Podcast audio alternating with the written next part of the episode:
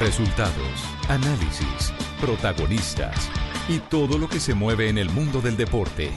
Blog Deportivo con Javier Hernández Bonet y el equipo deportivo de Blue Radio. Falcao, qué grande eres Falcao.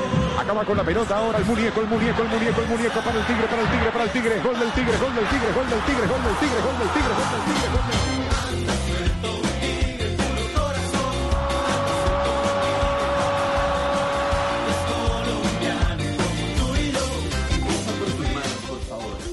Lava tus manos con frecuencia con jabón o un gel desinfectante.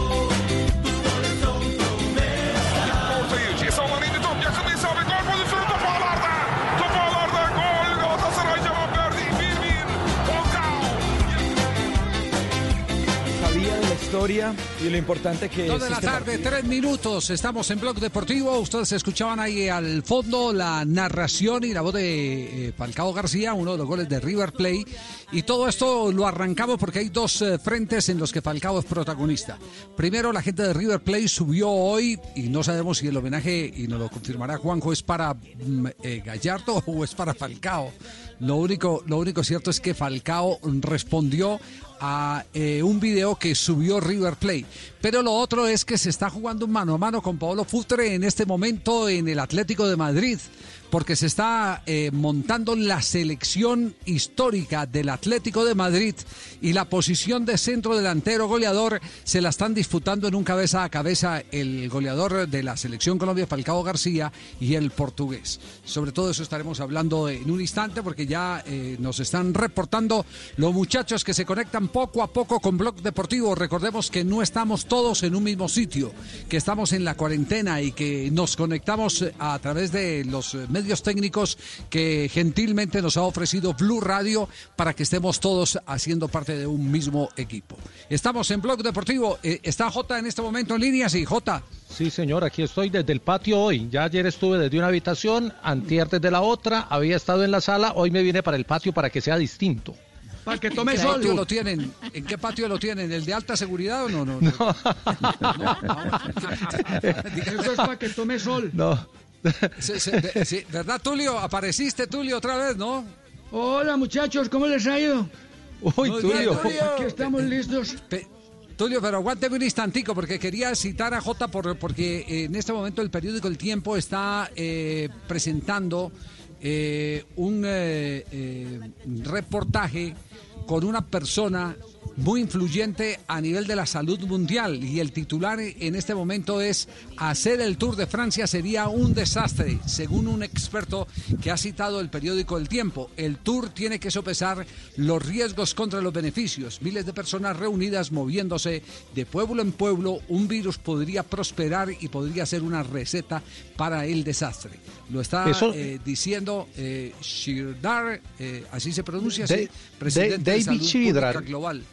Sí. De- David Chidrar, que es uno de los principales Ah, bueno, expertos en salud pública a nivel mundial, y está diciendo que sería eh, un atentado contra la salud, no solo de los aficionados, sino de los ciclistas, porque el distanciamiento social del que tanto se ha hablado en este de tiempo de pandemia no se podría cumplir porque un ciclista va a 50 centímetros de otro ciclista y el lote es de 170, 180 pedalistas, lo que haría un foco de infección según él del eh, coronavirus y, y no habría forma de, de evitar eh, el contagio y esto sería fatal para los ciclistas obviamente y de ahí para arriba para, para los decir, la aficionados última, y las personas la que última estén. palabra no la tiene el Tour de Francia, la organización del Tour de Francia. La última palabra la tienen las autoridades y de acuerdo a Schidrar, el especialista, eh, todo parece indicar eh, que de aquí a, a el día en que se ha programado, porque ayer sí anunció y lo comentamos aquí en el programa, eh, inclusive con, con, autoridades del ciclismo mundial, como el director de la Vuelta a España, eh, todo podría indicar eh, que el, el plan inicial de tener en agosto Tour de Francia se podría venir a pique de acuerdo a la opinión de los expertos. Eh, eso es lo que Eh, entendemos, Jota. No sé, no Claro, sé si, eso- tiene- eso- si- si tienen otra, otra opinión de otra autoridad que diga lo contrario.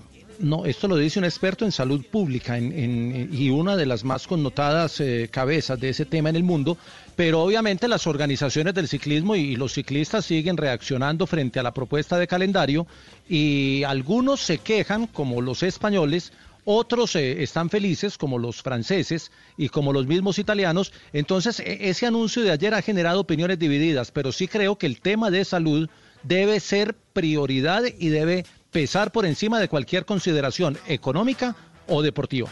Sí, a propósito, dentro de pocos minutos, dentro de 22 minutos aproximadamente, se van a reunir nuevamente los dirigentes del fútbol eh, para seguir analizando todas las posibilidades eh, de reanudación de, de, fútbol, pero de todo esto del fútbol colombiano, pero esto eh, por supuesto depende de la autorización de quienes están manejando la crisis, llámese presidente de la República. Y hoy, y lo traemos a colación porque es la última palabra que hay, hoy en las horas de la mañana, en Radio Magdalena, eh, que es emisora afiliada Blue Radio en la ciudad de Santa Marta, el presidente Duque, atención, dio estas declaraciones que reafirma que no hay tantas posibilidades como están soñando algunos eh, directivos del fútbol colombiano y lo decimos eh, con pesar y con tristeza porque nos hace falta el fútbol, pero por encima de todo sigue siendo la seguridad de todos, la vida de todos,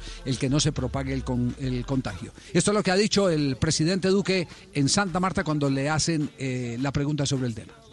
Mire, yo, usted sabe, y voy a, de pronto, como dicen por ahí, a chicanear yo creo que soy el, presidente más futbolero que ha tenido este país. Usted sabe que tengo un gran afecto por el deporte, por el, por el fútbol, pero yo quiero decirles a ustedes con claridad, yo creo que no hay en este momento condiciones para reabrir el torneo. Por un lado, no vamos a regresar a los estadios en un tiempo largo y eh, tenemos que prepararnos psicológicamente para eso, porque no es que el 27 volvamos a los estadios, a los parques, a las fiestas, a los matrimonios, a los teatros, vamos a tener que seguir manteniendo ese aislamiento preventivo frente a las actividades sociales y hay que ver cómo vamos recuperando actividades productivas. Y ayer me decía alguien, me decía, bueno, pero entonces que jueguen a puerta cerrada. Y mire, yo he estado mirando todo lo que va saliendo de los expertos y en el caso del fútbol tenemos una realidad, es un deporte de mucho contacto, es un deporte de mucha sudoración, es un deporte donde además hay, hay muchísima emisión de, de saliva. Pero aparte de eso, en el caso de los deportistas, a diferencia de una conversación entre dos personas, donde hay distancias de dos metros que consideran son prudenciales para evitar la propagación del virus, en el deporte de alto contacto eso se puede extender casi hasta cuatro metros. Entonces, eso por supuesto tiene Bueno, la mayor dice que arranca el 6 de junio, presidente. presidente eh, seguimiento al torneo eh, rentado de, fútbol, ella decía, hasta que no haya vacuna, nosotros no vemos viable la posibilidad de tener torneos. Y la otra, la única manera, como decía también alguien creativo, es que tendrían que llevar a todos los equipos encerrarlos en una villa, tener la certeza de que todos no tienen coronavirus, pero adicionalmente que todo el cuerpo técnico, que todo el cuerpo médico, que todo el cuerpo de kinesiólogos, que todo el cuerpo de auxiliares, que todo el cuerpo arbitral, que nadie tenga y tenerlos encerrados en una villa olímpica para torneos cortos. Ustedes saben que eso tampoco es viable. Entonces, yo creo que tenemos que irnos preparando para ver que ese torneo no lo vamos a recuperar en el corto plazo, pero también quiero decirlo, decirlo con claridad, nosotros con el Ministerio del Deporte somos conscientes que nosotros como país tenemos en el deporte un, una, un bastión muy relevante de lo que somos como sociedad y queremos ser parte de la solución en estos momentos de dificultad, que podamos nosotros identificar mecanismos de respuesta, pero quiero ser en eso muy claro y muy tajante, no vamos a ver el retorno a los estadios en un tiempo que no es corto y tenemos que irnos preparando para eso. Oh, eh, dura, dura esta, esta apreciación, no es corto. Cuando dice que no es corto, eh, nos eh, salta la pregunta, ¿tendremos campeón este año en el fútbol colombiano? Buena pregunta. ¿Tendremos campeón este año en el fútbol colombiano? Por si no volvemos ¿Mm? a hacer la vuelta olímpica nosotros. Ah, Javier. Le, le, duraría el título a la América de Cali dos años, Tulio. Imagínese, ah, indestronable. Sí, ¿quién me llamaba? ¿Quién me llamaba? No, le, eh, un, un, datico de última hora. Están en Francia experimentando una mascarilla. Lo está haciendo directamente la organización del tour y están experimentando hoy una, una mascarilla que propuso alguna fábrica de, de tapabocas para, para hacerla eh, muy efectiva en términos de ciclismo y, de, actividad deportiva, supongo, eh, seguramente pensando en ese tipo de, de, apreciaciones como la que acaba de hacer el, el, eh, experto internacional y como la que hace el presidente, por lo del contacto y demás, de pronto por esa vía aparece una solución para el deporte. Pero es que el fútbol es respirando en la nuca.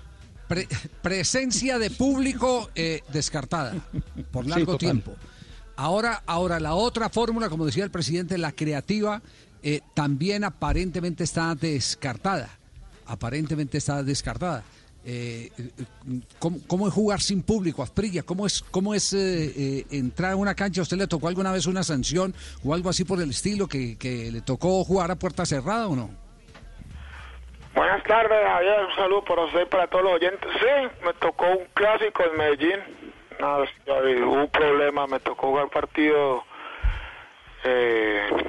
Nacional Medellín pues salimos 1-1, pero no, eso da cuenta estaba un entrenamiento. Sí, no, no, no, no, no tiene, no tiene esa emotividad que, representa un estadio lleno. Es más, eh, Juanjo, si no estoy mal, entiendo que César Luis Menotti hoy se ha pronunciado respecto al tema, ¿no? El eh, técnico argentino campeón del mundo en el año de 1978 en una nota muy extensa publicada esta mañana en España por el diario Sport de Cataluña, César Luis Menotti, que dirigió al Barcelona y cada tanto escribe artículos para, para ese medio, eh, publicó una nota en la que justamente habla de eso, ¿no? Habla de, eh, de lo que significa haber perdido el fútbol, del esfuerzo de los dirigentes por volver a contar a, mediano plazo eh, con la actividad deportiva, pero que probablemente se tenga que hacer a puertas cerradas. Julián Brico, un colega, gran relator, para mí hoy por hoy uno de los dos mejores relatores en la Argentina, él relata para Teis Sports, gran amigo, compañero mío en muchos años en fútbol de primera, la grabó eh, con eh, un tono bien futbolero, un hombre obviamente argentino, en la que cuenta en esta primera nota lo que expresa César Luis Menotti. Este es el artículo de César Luis Menotti a propósito de lo que podría llegar a ser la vuelta al fútbol a puertas cerradas. El fútbol es como la vida misma. Y hoy la pelota se nos fue afuera de la cancha y no sabemos cuándo nos la van a devolver. Estamos en manos de los científicos y los jefes de Estado. La pandemia no nos permite manejar plazos. Entiendo el esfuerzo de los dirigentes por afrontar soluciones para sostener los clubes en los cuales no solo trabajan los futbolistas. Pero es muy difícil en este contexto hablar de plazos y de cuándo volverán y cómo las competiciones. Se habla de que los dirigentes analizan que las competiciones se terminen este año sin público y me produce una gran tristeza. Siempre les recordé a mis jugadores en un vestuario que jugamos para la gente, que si queremos jugar para nosotros, nos vayamos a jugar a un campito. Es difícil planificar sobre esta realidad en la que vivimos y puedo comprender las necesidades de los dirigentes de afrontar económicamente de la mejor manera esta situación y que sus decisiones estén más basadas en las recomendaciones médicas que en otros aspectos del negocio. Pero ¿qué quieren que les diga? El fútbol sin público para mí es otro deporte. No podría haber un partido así, me haría mal. Nací hincha antes que futbolista y ver un estadio vacío me hace mal. Desde el punto de vista del entrenador o el jugador, salir a una cancha sin público es como si Frank Sinatra tuviera que subir al escenario de un teatro que está vacío. Una tristeza absoluta también para los protagonistas, no solo para el público. A mí, particularmente, no me interesa el fútbol sin público, pero lo digo desde mi casa, sin la responsabilidad que tienen los dirigentes de gestionar a sus clubes. Nunca en mi vida, ni como jugador, ni como entrenador, entré a una cancha sin público. Porque aún durante la dictadura militar que vivimos en Argentina y con el estado de excepción, se jugaba al fútbol y la gente asistía a diversos eventos culturales. Lo que está provocando la endemia del coronavirus es una situación que nunca viví, ni en el fútbol ni en ningún otro orden de la vida.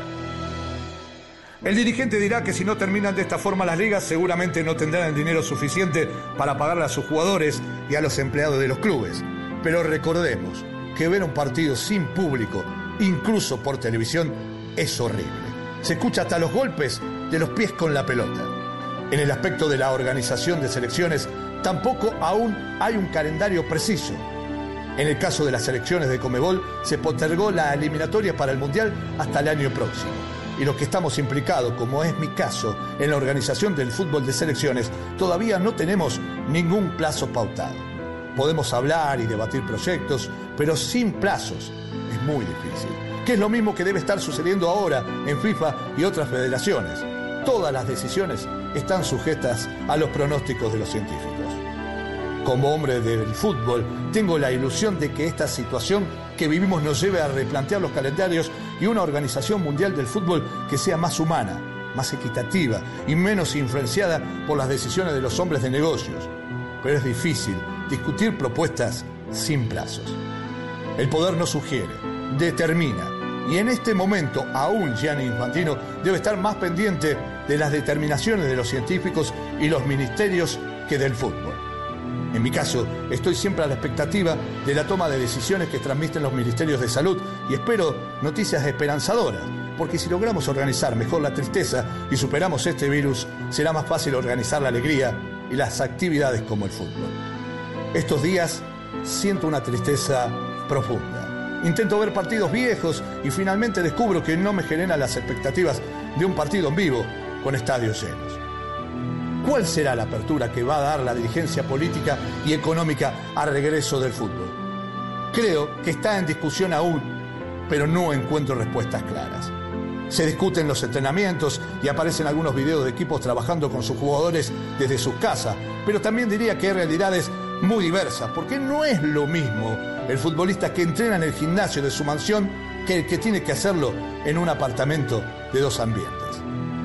Para concluir, no creo que esta pandemia cambie radicalmente la organización del fútbol. La pasión sigue estando presente aunque esté contenida por la inactividad. Y el fútbol y el deporte tiene cada vez más fanáticos. Pero hoy las cifras que más nos preocupan no son de la cantidad de público asistiendo a un estadio o las cifras de audiencia de los partidos, sino las de los enfermos, recuperados y muertos por el coronavirus. Aún para los que vivimos del fútbol, hoy nuestras incertidumbres no pasan por el fútbol. Nos tiraron la pelota fuera. ¿Qué más quisiéramos que esta pandemia llegue a su fin y que la pelota vuelva a rodar dentro de un campo de juego? Que vuelva la alegría a los estadios, pero con la gente. César Luis Menotti.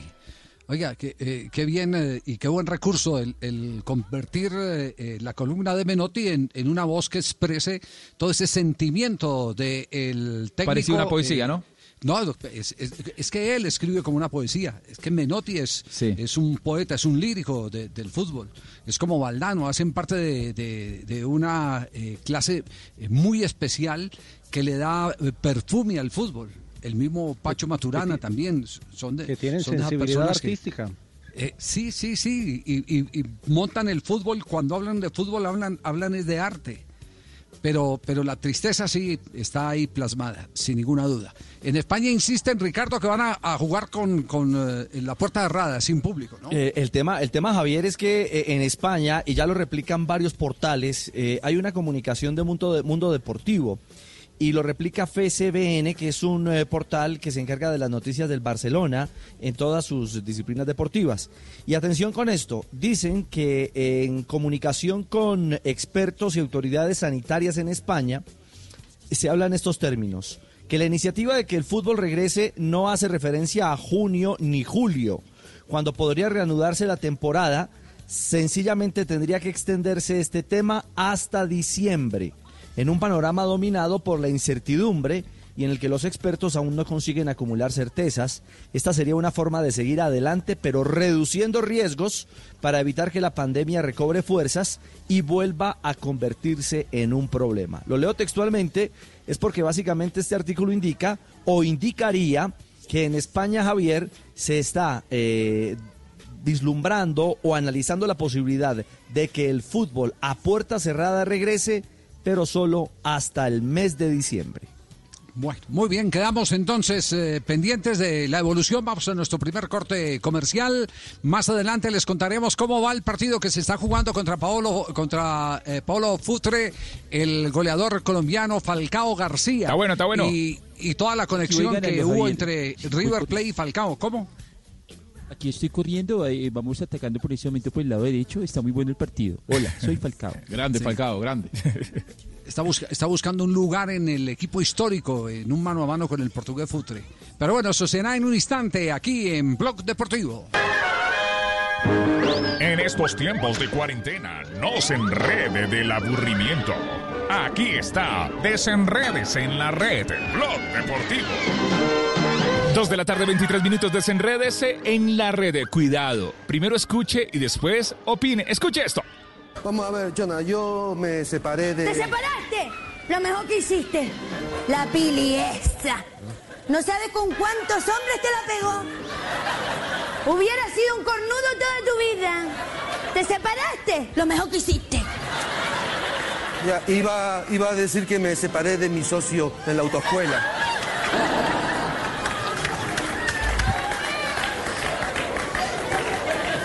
¿Está bien entonces? Mira, ¿y Pili cómo está? de zapatos. Primero escuche siempre.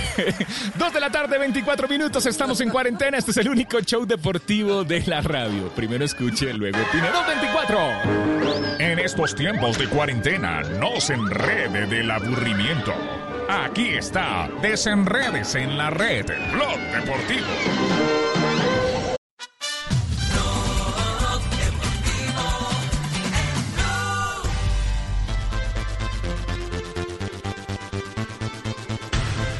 Son las 2 de la tarde, 27 minutos. Estás escuchando el único show deportivo de la radio. Blog Deportivo. Estamos al aire, en cuarentena. Quédate en casa. Y a esta hora compartimos las frases que hacen noticia hoy en Blog Deportivo.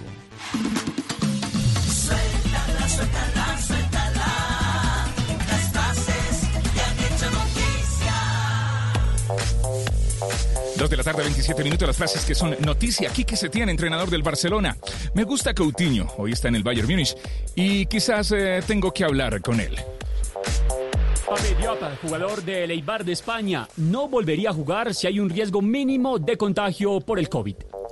Christian Horner, director de la escudería Red Bull de Fórmula 1, dijo, veo absolutamente factible que empiece el Mundial en Austria el 5 de julio. La siguiente frase la dijo Sergio Busquets, jugador del Barcelona. Va a ser difícil que se reanude la liga. ¿Quién habla? Raquel Gallote Grande, Blog Deportivo. Shaquille O'Neal, el exjugador de baloncesto que militó para los Lakers, le preguntaron sobre los Chicago Bulls de Jordan y dijo, hubiéramos superado fácilmente a los Bulls dirigidos por Michael Jordan. Rafael Nadal, tenista español, ha dicho lo que menos me preocupa al día de hoy es el tenis.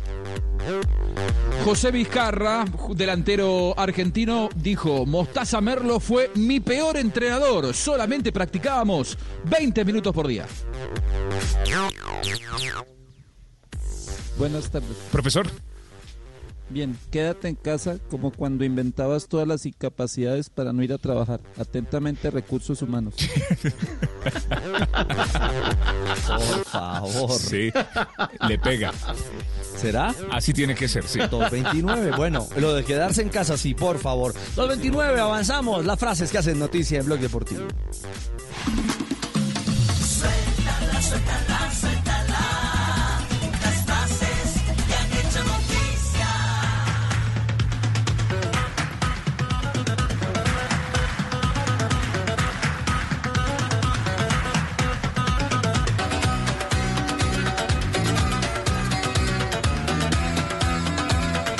Son las 2 de la tarde, 30 minutos. Este es el único show deportivo de la radio. Escuchas Blue Radio, la nueva alternativa. Estamos al aire, te acompañamos todo el día, las 24 horas. Me, dice, me dicen que el Deportivo Pereira ha eh, emitido comunicado de prensa. Eh, eh, Cristian tiene el comunicado de prensa del conjunto Matecaña referente a las declaraciones de Octavio Zambrano a este programa, a Blog Deportivo, sobre la liquidación del cuadro deportivo eh, Pereira o, o- o la liquidación. Digamos, digamos que la subasta a la que se tiene que someter porque tendrá que ir a subasta, va a remate como cualquier otra propiedad cuando se ha hecho una liquidación de una, de una sociedad. Eh, ¿Qué dice el comunicado del Deportivo Pereira? Bueno, don Javier, ante las declaraciones del entrenador ecuatoriano Octavio Zambrano a un medio nacional, donde hace un llamado de atención porque el Deportivo Pereira será subastado por una grave crisis, el club le aclara a la opinión pública y a la afición que efectivamente Cor Pereira está en un proceso de liquidación judicial que finalizará con la subasta, lo que no significa que el club va a desaparecer. Los equivocados manejos administrativos del pasado llevaron al club a esta situación. Por eso se llegó a este proceso que tiene como objeto dar cumplimiento a la ley 116 del 2006, que es subastar al club. A pesar de la grave crisis que se está encontrando el equipo, se logró hacer del Deportivo Pereira una empresa viable que ha manejado su infraestructura y deportivamente se logró el ascenso a la primera división, donde se viene cumpliendo el objetivo. Por estos días se adelanta el proceso de avalúo de los activos del club para dar al paso definitivo a la subasta, de acuerdo a los tiempos determinados por el juez que lleva el proceso del Corpereira, para que el club sea adquirido por personas que demuestren que sus recursos provienen de actividades económicas transparentes. Con los recursos de esta subasta se van a pagar las deudas a los acreedores que vienen reclamando los salarios del pasado. Act- Actualmente, como todos los equipos del fútbol colombiano y del mundo, nos vemos afectados por todas las graves consecuencias del COVID-19, que llevó a suspender las ligas y cuando se reanuden las competencias no se podrán tener taquillas, pues el fútbol deberá ser de los primeros, de los primeros meses a puerta cerrada. Sin embargo, seguiremos trabajando de manera juiciosa, buscando las mejores eh, posibilidades para mantener los puestos de trabajo y seguir compitiendo en la Liga Betplay Di Mayor para lograr los objetivos planteados para este año. Comunicado del Deportivo Pereira. Sí, eh, pero hay aquí imprecisiones en el comunicado del Deportivo Pereira. Eh, el profesor eh, Zambrano aquí no dijo que el equipo iba a desaparecer. Lo que desapareció fue el 50% de la deuda de él, porque el, el dólar estaba a 2.000, eh, estaba a 2.000 y ahora está a 4.000 y la plata se la convirtieron en pesos colombianos, así que perdió el 50% de la deuda.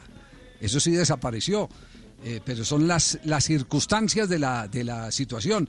Él en lo que fue claro es el que está esperando ansiosamente el que se haga el avalúo de, de todo el patrimonio del Deportivo Pereira para poder tener, me imagino que ese es un piso y, y em- empezar eh, el, el remate. El equipo no va a aparecer porque seguramente habrá buenos postores para que se quede el Deportivo Pereira en la primera división del fútbol colombiano, se logre sostener eh, en la llegada a la primera. Pero, pero creo, creo, creo que este tema nos lo aclara más el doctor Alzate, que es el, el- el abogado de los acreedores. Doctor Alzate, ¿cómo va? Buenas tardes. Claro, cordial saludo Javier. De verdad que con cariño lo recordamos a usted harto por acá porque pues no solamente, como usted dice, el doctor Alzate, sino que también soy el periodista, el presidente de Acorri Zaralda. Y lo recuerdo a usted cuando Oscar. lo tuvimos acá en la premiación de la cena de campeones y también ahorita en el preolímpico que nos los dimos por acá en el estadio en la linda capital risaraldense. Bueno, ¿y cómo está lidiando este chicharrón eh, fuera de las actividades periodísticas como abogado? Claro, claro, Javier. A ver, yo le cuento, le hago un resumen. Mire, primero, eh, el comunicado que hace el Deportivo Pérez realmente es acertado. Es así, esa es la realidad realmente de lo que hay en el momento. Segundo, usted hacía una apreciación muy, muy concreta y muy exacta. Es verdad, el profesor Zambrano le ha costado trabajo, pues porque lógicamente él ganaba en dólares. Y lógicamente, cuando entramos a una liquidación judicial, inmediatamente se le congela ya. Es decir, señor, a usted se le debe 50, 100, 200 y eso es, y no más. Y ahí no hay lugar a intereses ni hay nada. Entonces, claro, para él pues realmente no es fácil. De pronto diríamos que esa comunicación que sale a través de un portal, creería yo que de pronto el colega de pronto interpretó mal y se arma de pronto pues como el rafarrancho, no solamente acá en Pereira, sino a nivel nacional, eh, donde se queda la impresión de pronto que el Deportivo Pereira anda mal y realmente no es así. Hasta el momento todo está bien, eh, ha habido buenos ingresos, todo está bajo control. En el momento jurídicamente, ¿qué se está haciendo? Se está haciendo el avalúo, el avalúo del equipo, es decir, están mirando cuánto vale cada uno de los activos para determinar y decirle al juez, este es el precio. Se dice que es aproximadamente va a ser 30 mil millones de pesos. y la deuda está aproximadamente por los 27 mil millones de pesos. Y lógicamente, considero que el, el agente liquidador que fue elegido por, la super- por el juzgado tercero civil circuito, se llama Yolmo- John Omar Candamil, es manizaleño, que cuando llegó acá a Pereira él no sabía nada de fútbol, que le tocó aprender y que realmente ahora ha hecho una muy buena administración porque tiene el equipo a flote y porque se ha dado un lujo que no se ha dado muchos dirigentes en muchos años, por lo menos en Pereira. En tres años seguidos vender tres jugadores. Recordemos, Leo Castro, Pucho Hernández, Jorman Campuzano. Y ese es un recurso, un dinero que está guardado. Son aproximadamente 4 mil millones de pesos que están guardados en una cuenta judicial de- de- del juzgado que está llevando el proceso, que ya es el primero civil circuito porque lo han cambiado por tres, y que está ahí guardada y que se hace parte de los activos para cuando llegue la hora de la subasta. Eso es más o menos en términos generales, Javier. Eh, eh, eh, Oscar, eh, una de las inquietudes que tienen algunos es, por ejemplo, en el caso de Campuzano, eh, se vendió en 2.300 millones de pesos y entiendo que al juzgado solo entró la mitad, el 50%, y el otro 50% se fue en, en- en intermediaciones. Eh, Bueno, ¿Hay alguien es- que vigile eso o no? No, no, pero, pero no es intermediaciones así como dicen. A ver, ¿qué es lo que pasa? Que el futbolista cuando llega acá, él llega eh, como un aficionado. No, eh, aquí todos eh, se filtra la noticia de que él pertenecía a un club aficionado cristiano, es un equipo de, de- de Bogotá. A ese equipo se le firma un convenio, se le da el 50% y el 50% para el Pereira. Cuando llega la hora ya de negociarlo, al club le dan 80 millones de pesos y ese 50% él se lo transfiere al futbolista. Es decir, conclusión, cuando llega la hora de la venta, 50% para el futbolista y 50% para el Deportivo Pereira. Ya el futbolista campusano le entrega su porcentaje a los que lo manejaron a él, ya eso es como eh, algo particular y personal de él, pero realmente fue así, 50-50 para el futbolista y para el Deportivo Pereira. Usted como usted como abogado de los acreedores está eh, contento entonces y espera que eh, próximamente los Quintabani, eh, los descendientes de Joaquín Flores, eh, Magnoli, Pinzón, Hasta Julio eh, Danilo Comesaña está ahí. hasta Julio Comesaña. Ah. no diga, Julio. tenés un ahorrito, Julio. No me diga eso, Javier. Yo que estaba Sí, sí. pidiendo las cesantías, no, la voy a pagar inmediatamente. No sabía que tenía sus ahorros ahí, me gané el baloto. ¿Qui- ¿Quiénes más conocidos están ahí en la lista de acreedores, eh, Oscar? Sí, claro, eh, Octavio Zambrano, de pronto que es el más popular, eh, el mismo Oscar Héctor, Oscar Héctor Quintabani, bajo el entendido que lo de él no es solo para él, él- en ese entonces él tenía que repartirlo cuando se hacía esa modalidad, se con- contrataban uno y este contrataba todo el cuerpo técnico, él lo tiene que repartir, ahí está también Einar Angulo, está, eh, bueno, Julio Danilo Comesaña, ya eh, algunos entrenadores ya de, de eh, Mazuera, Juan Carlos Mazuera, que es el preparador físico de Quintabani. ¿Fue está en, Eh, eh, ¿Pelufo está en la lista o no? No, Norberto Pelufo no, a él se le pagó, él hizo un arreglo antes de, y él Ah. no quedó dentro de eso, pero, pero, pero no le ah, fue ya, mal. ya. Ah, bueno, bueno, bueno, bueno, bueno. Son No, no, pues, 277 importante. acreedores, son 277 acreedores en total. Está el Santos Laguna de Torreón, increíble, por el por el porcentaje del 8% de la venta de, de Darwin Quintero en su momento. Entonces están cobrando como más de 100 Sí. millones de pesos. No, no, no, entonces, entonces 27 mil millones. Calculan que, que todo este proceso puede, puede eh, llevar a- al Deportivo Pereira a remate en qué fecha. Es verdad, nosotros llevamos en este proceso cinco años, cinco años. Entonces, ¿qué es lo que ha pasado? Que hay un grupo mayoritario que, pues, que, que es liderado por, por el presidente que le correspondió mandarlo a la liquidación, ¿cierto? Entonces, eh, este presidente, pues, ha ido, expresidente mejor, ha ido comprando las acreencias. O sea, si a alguien le venden, le deben 100 millones de pesos, la compra por el 30%, 30 millones. Y ha adquirido el 61.5%, entonces tiene poder.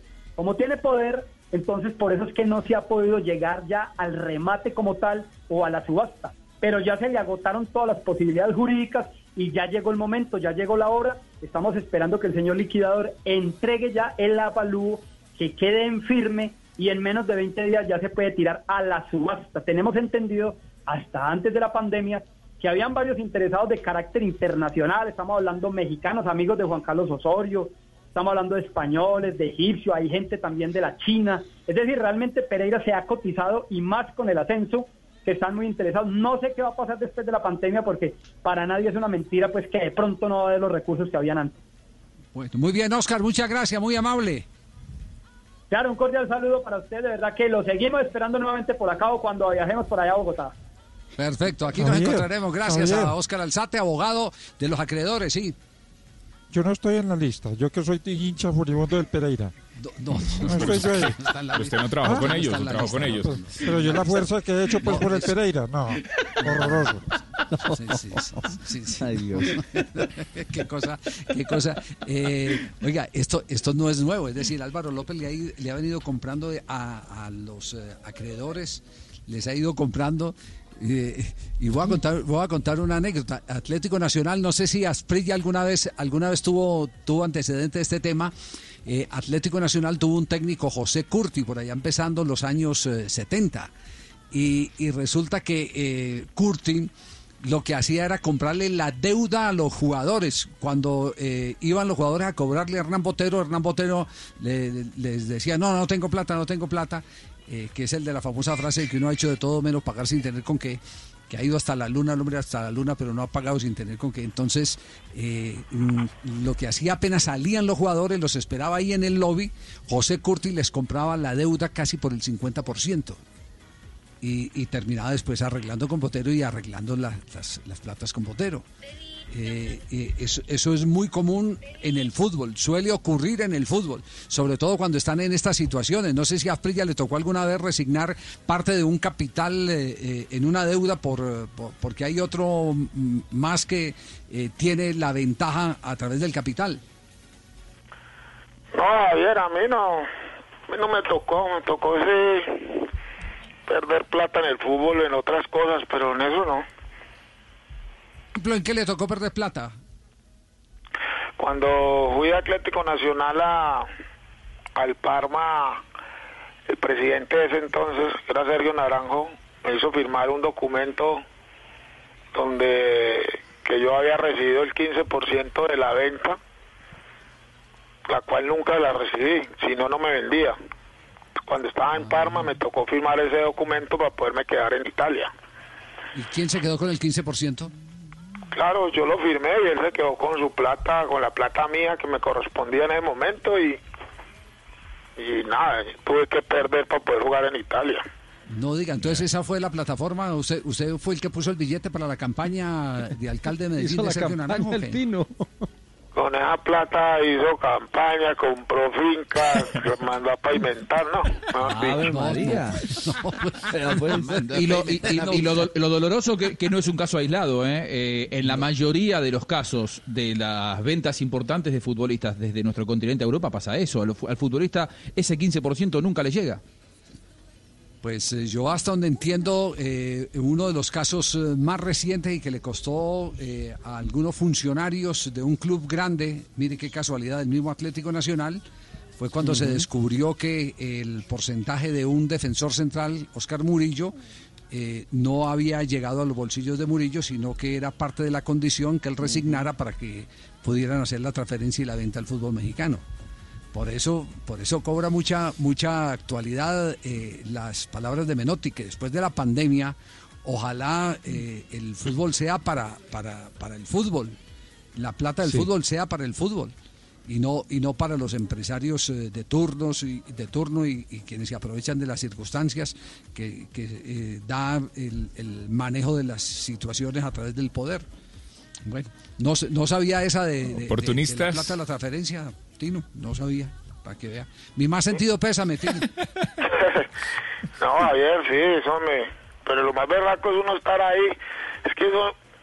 O sea, yo viajé con tanta ilusión y estar ahí sentado y cuando viene Mascardi con un documento y me dice, si no firma esto, Mm. no lo venden y se tienen que regresar para Atlético Nacional.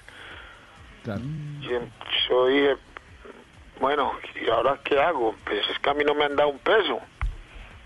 Y al final Mascardi me convenció y me dijo, bueno, si usted se queda, yo estoy seguro que con su fútbol usted va a ganar más que esto. Y, y sí, y al final dije, bueno, quiero jugar fútbol, a mí me gusta. Esta oportunidad, esta oportunidad tan linda no la va a pasar más por un tipo como este ya. No, y devolverme en el avión y el borracho diciéndome que yo sé que yo sea, me abrazaba y me decía que él hasta que yo no, no se asegurara que yo me iba a quedar bien allá, no no me vendía, yo soy muy berraco y yo con ganas de pegar una puñalada. yo- Aunque había mucha gente en. No, historias del fútbol, historias del fútbol. Hola, Javier, Estamos muy- en Blog muy, muy Deportivo. agresivo, muy agresivo ese tiro, la Javier. ¿Verdad, te, No, no, no, das. ¿Verdad te parece, Marino? Sí. pegarle una puñalada. No, pero no es que, le- no es que él, él le- primero le metió la puñalada. Hola, me dejó aburrido este balcón, le va a pegar una puñalada. hola, No, man. Pegarle un tiro, papi, pegarle un tiro a la cabeza, No, una puñalada. No, no, no, no, te queda vivo. No, te queda vivo, no, das. Pasa, Marino. En medio los cachos para que no me pare. No. Marino, que levantaste a Tulio eh, eh, ayer en tu programa, ¿verdad? No? Me Sí, tocó, sí, me sí. tocó meterle la mano, claro. Hace rato Sí, no sí. lo hacía, ¿no? Oiga, el, el hombre Sí, quedó más aburrido, el hombre quedó más aburrido que un acuario vacío. No, pero estamos haciendo los huesos. Sí, muy bien.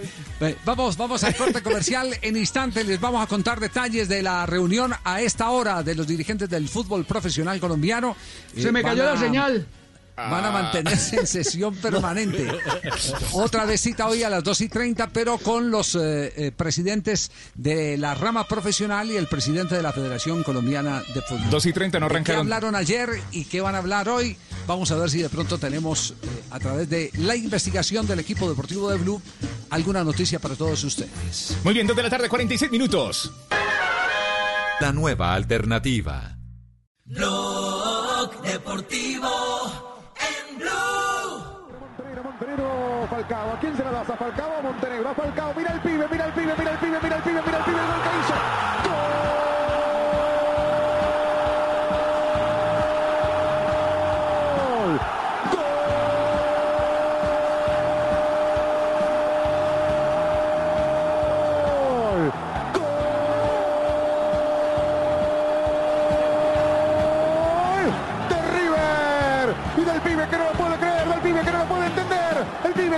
Está soñando. ¿Quién es el pibe? Es Falcao, el Rodel García, Falcao es colombiano y dice que River se da vuelta. Este relato con imágenes fue el que subió hoy River Play, Juanjo, ¿cierto? Eh, para eh, Y ahí es donde do- yo sigo con la pregunta, ¿para qué? ¿Para, para destacar a Gallardo o para destacar a Falcao?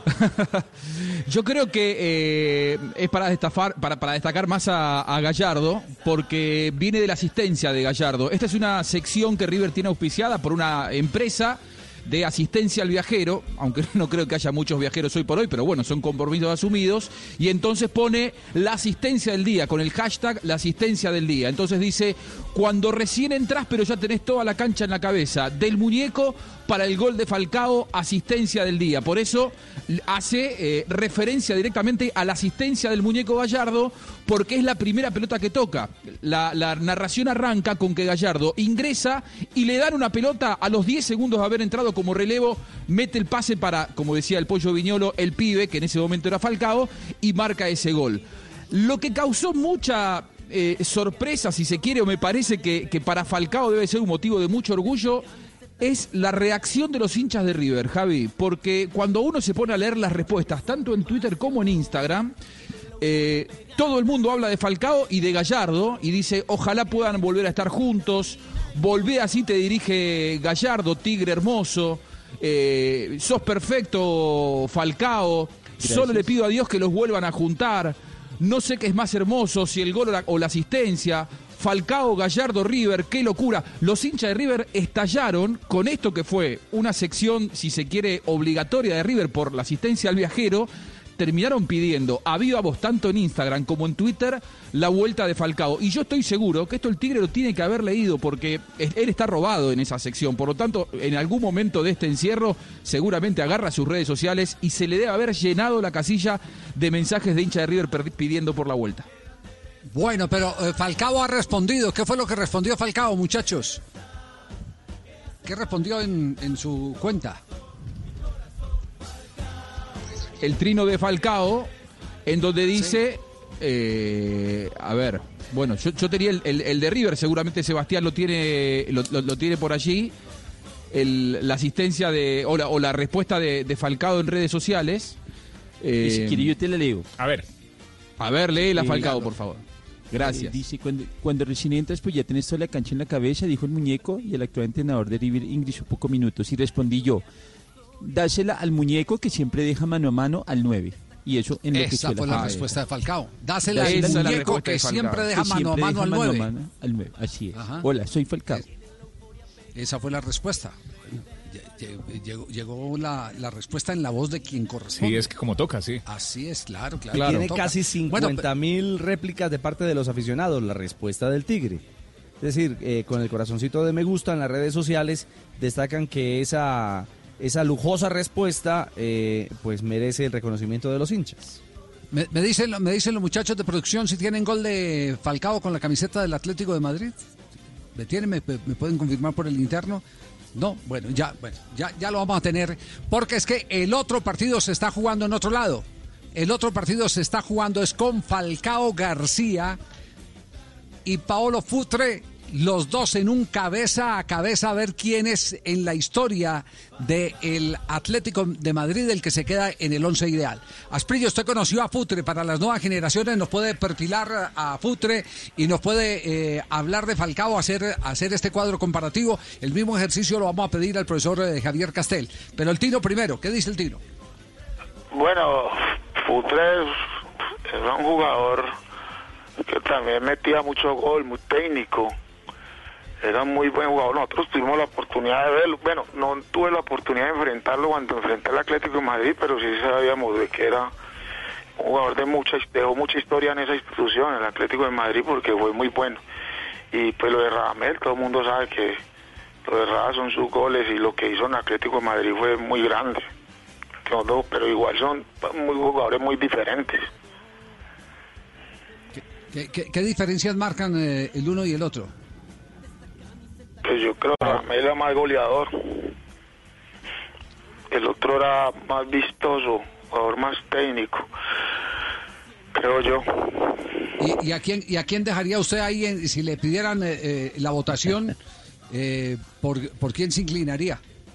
Sin apasionamientos. Es como, como decía el viejo comentarista eh, taurino don Ramón Ospina, eh, no, no por eh, eh, colombiano, sino por torero. No por colombiano y no por futbolista. Pero Tranquilo, Tino, que yo te sigo queriendo. ayer yo, yo, me- yo siempre digo que los goles es lo más difícil de encontrar en un equipo. Yo siempre, después de que yo tenga un goleador un equipo, tengo todas las posibilidades de, de buscar títulos y ganar cosas. Siempre voy a escoger al goleador y Falcao mucho más goleador que Futre. Sí, y profesor Castel, ¿y usted? eh, ¿qué No, yo creo que tiene Pablo este mano Futre mano? era eh, la sutileza, la técnica al servicio del equipo eh, y Falcao era la temeridad al servicio del gol. Eh, obviamente que con el paso de los años Falcao también nos enseñó que era capaz de hacer goles muy finos, como eh, dobles enganches, eh, chanflecitos por encima del arquero, pero básicamente este, creo que eran distintos, Javier. Este, uno, uno era oportunista, el otro era más creativo. Eh, y si usted me pide uno de los dos para, para, para elegir ahora en este concurso que están haciendo, yo me quedo con Falcao. Por encima del balón, el centro de. Gracias, profe. Que mete la mano Diego López, el centro de Godín al segundo palo.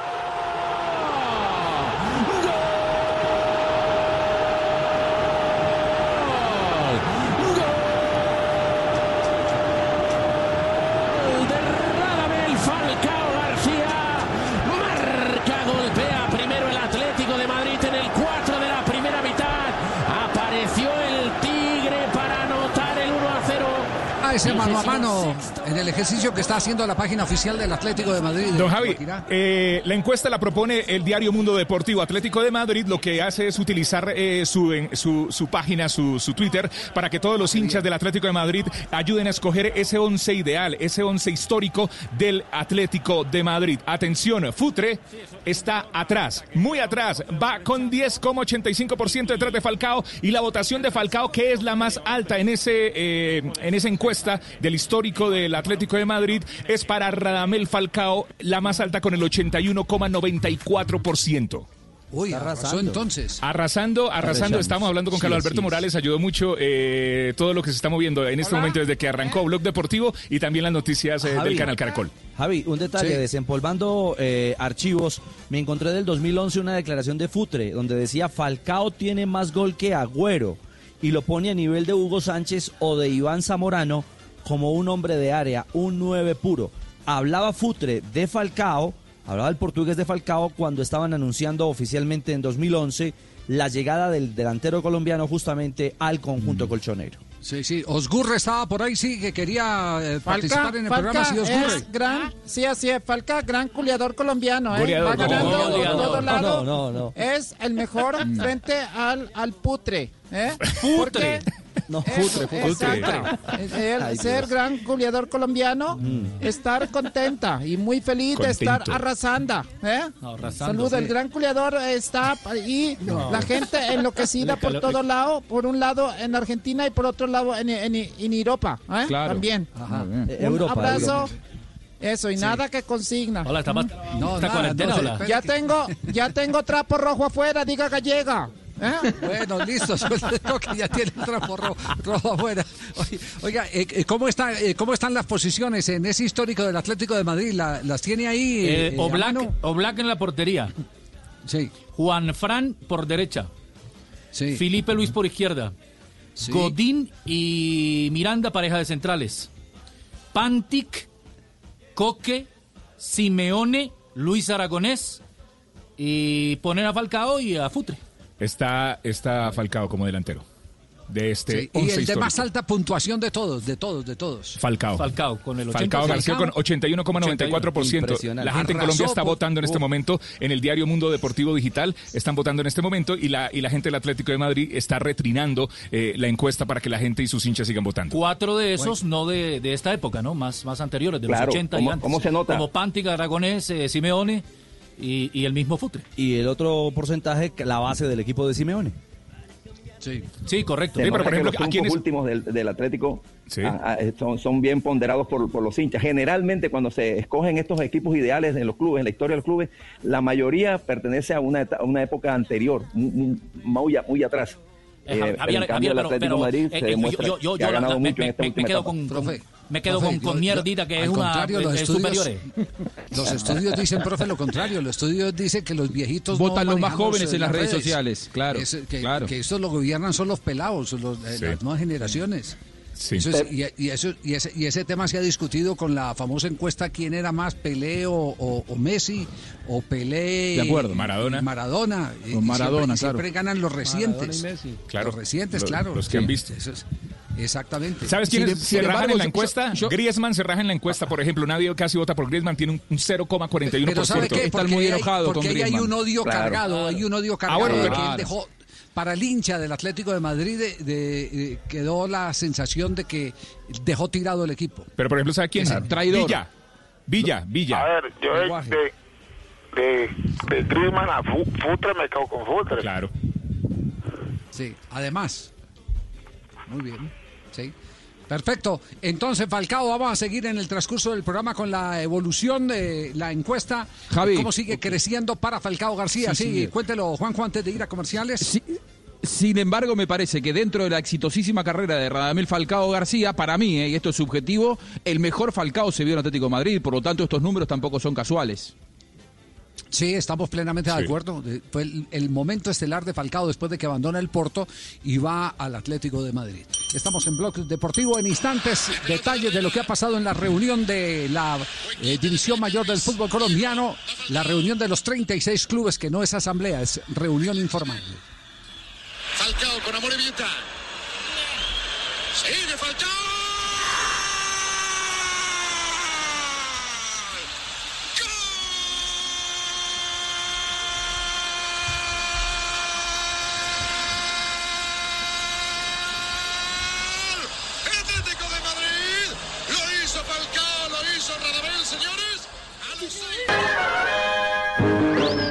Estos tiempos de cuarentena, no se enrede del aburrimiento. Aquí está, desenredes en la red, Blog Deportivo. A las 3 de la tarde, 7 minutos, desenredes en la red. Escuchas eh, Blue Radio. Cuentos a esta hora. Cuando Leopoldito era chico, quería ser bailarín. Y los padres le dijeron, de ninguna manera, eso es de putos. Creció y quiso ser diseñador de modas. Los padres le dijeron, no, eso es de putos. Creció un poco más, quiso ser cocinero. Y los padres le dijeron, no, eso es de putos. Leopoldito creció y creció. Hoy es puto y no sabe hacer nada. Bueno, 3 de la tarde, 8 minutos. Desenredes en la red en Blog Deportivo, el único show deportivo de la radio. Por el Leopoldito. Estos tiempos de cuarentena, no se enrede del aburrimiento. Aquí está, Desenredes en la red, Blog Deportivo.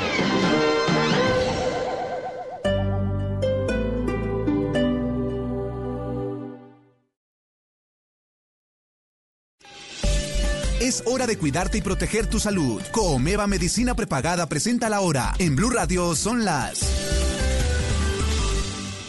Bueno, una cosa que no he hecho en este programa es dar la hora. Son las 3 de la tarde, 8 minutos. D'abord. Vamos que tudo direitinho, assim, ó. Dividão, dividão, dividão, ei. Ai. Vamos lá, vai, vai. Son las 3 de la tarde, 10 minutos. Escuchas el único show deportivo de la radio, Blog Deportivo. Tô ficando crazy, faz assim. ¿Qué ha pasado en la reunión de presidentes o mayores accionistas eh, de los equipos del fútbol colombiano? ¿Qué ha ocurrido? Eh, ¿Hay alguna noticia? ¿Usted eh, que mantiene el radar montado, Ricardo, ha podido rastrear algo de, de lo Javier. que internamente se ha manejado? A ver, eh, ¿qué- ¿por ahí habla Tulio? ¿Está hablando Tulio? Aquí todavía estamos reunidos. Estoy viendo a mis compañeros. Vamos a tomar Tulio me, me- medidas. me- Tulio, me contaron que no presentaste la carta ayer eh, de, de respaldo, solo la hiciste pública como comunicado, pero que no la llevaste a la reunión de, de presidentes. No, no, no, no, no. No, todavía no, todavía no. Estamos aquí analizando. Vamos a tomar medidas, Javier. Sí. Nos engordamos demasiado, así que vamos a volver a tomar medidas tanto de camisas como de Son pantalones. puras gallinas viejas, Javiercito, estos que están acá. Uy, gallinas viejas, todos. No, no. Comen, beben y no ponen nada, Javiercito. es- Escuche el balance, don Gabriel, de lo que de lo que ha pasado en la investigación de los eh, eh, integrantes del equipo de Blog Deportivo. Bueno, Javi, lo, lo que me cuentan a mí es que están revisando eh, a esta hora el protocolo, el famoso protocolo que le quieren presentar puntualmente al gobierno para apostarle a jugar a puerta cerrada y que no descartan la fecha del 6 de julio, pero eso se ve bien complicado. Sí, por lo que dijo hoy el presidente de la República, tristemente se ve se ve bien eh, bien complicado. Eh, Camilo, ¿usted qué ha podido averiguar? protocolo. Están en este momento los 36 presidentes de los clubes, se reúnen con Ramón Yesurún en este momento. Sobre las 3 y 20 saldría Ramón Yesurún e ingresa el presidente de la Di Mayor, Jorge Enrique Vélez. Me dicen que armonía total. Sí, eh, porque es que no está Vélez todavía en el escenario. Eh, como hubo armonía total en la primera y en la segunda reunión, porque se han venido tocando eh, temas generales, pero no se han llegado a los eh, temas espinosos. Por ejemplo, ayer el, el, eh, eh, socio de don, de don Gabriel Camargo, el ¿Cuál, Javiercito, Camacho, cuál? ah, don pero usted no tiene un, un criadero de, de No le digo con- que son con- solo gallinas viejas Camacho, que sí. comen, beben y no ponen nada, no tengo nadie. No, pues, no, pues ustedes son socios, usted no que ah, las babillitas, sí, señor, babillas, sí, señor, sí. correcto. Sí. que venden, venden el centímetro a un precio exorbitante para Europa para confeccionar zapatos y El Tino se hubiera vuelto rico si a centímetros, imagínese, Javiercito, ¿cuántos hubiera comprado la gente? Mejor dicho, nos rellenamos de plata, decirlo.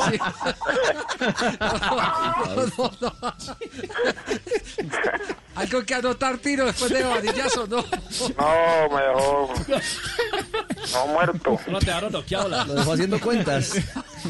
Oiga, no, eh, eh, fue a proponer una a proponer una fiducia, es decir, una, una figura de tipo financiero eh, con el aporte de una institución financiera eh, que mm, genere un fondo para que los equipos de ese fondo puedan ir resolviendo sus problemas.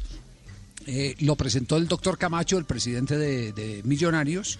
Eh, lo escucharon, pero no lo debatieron. Pero hoy me contaron por los lados de la ciudad de Barranquilla. eh, Fabio salió a vacaciones, por, eso no, no tenemos la versión. No sé si Castel está informado de algo noticioso. Pero me contaron de la ciudad de Barranquilla que inmediatamente se propuso este tema.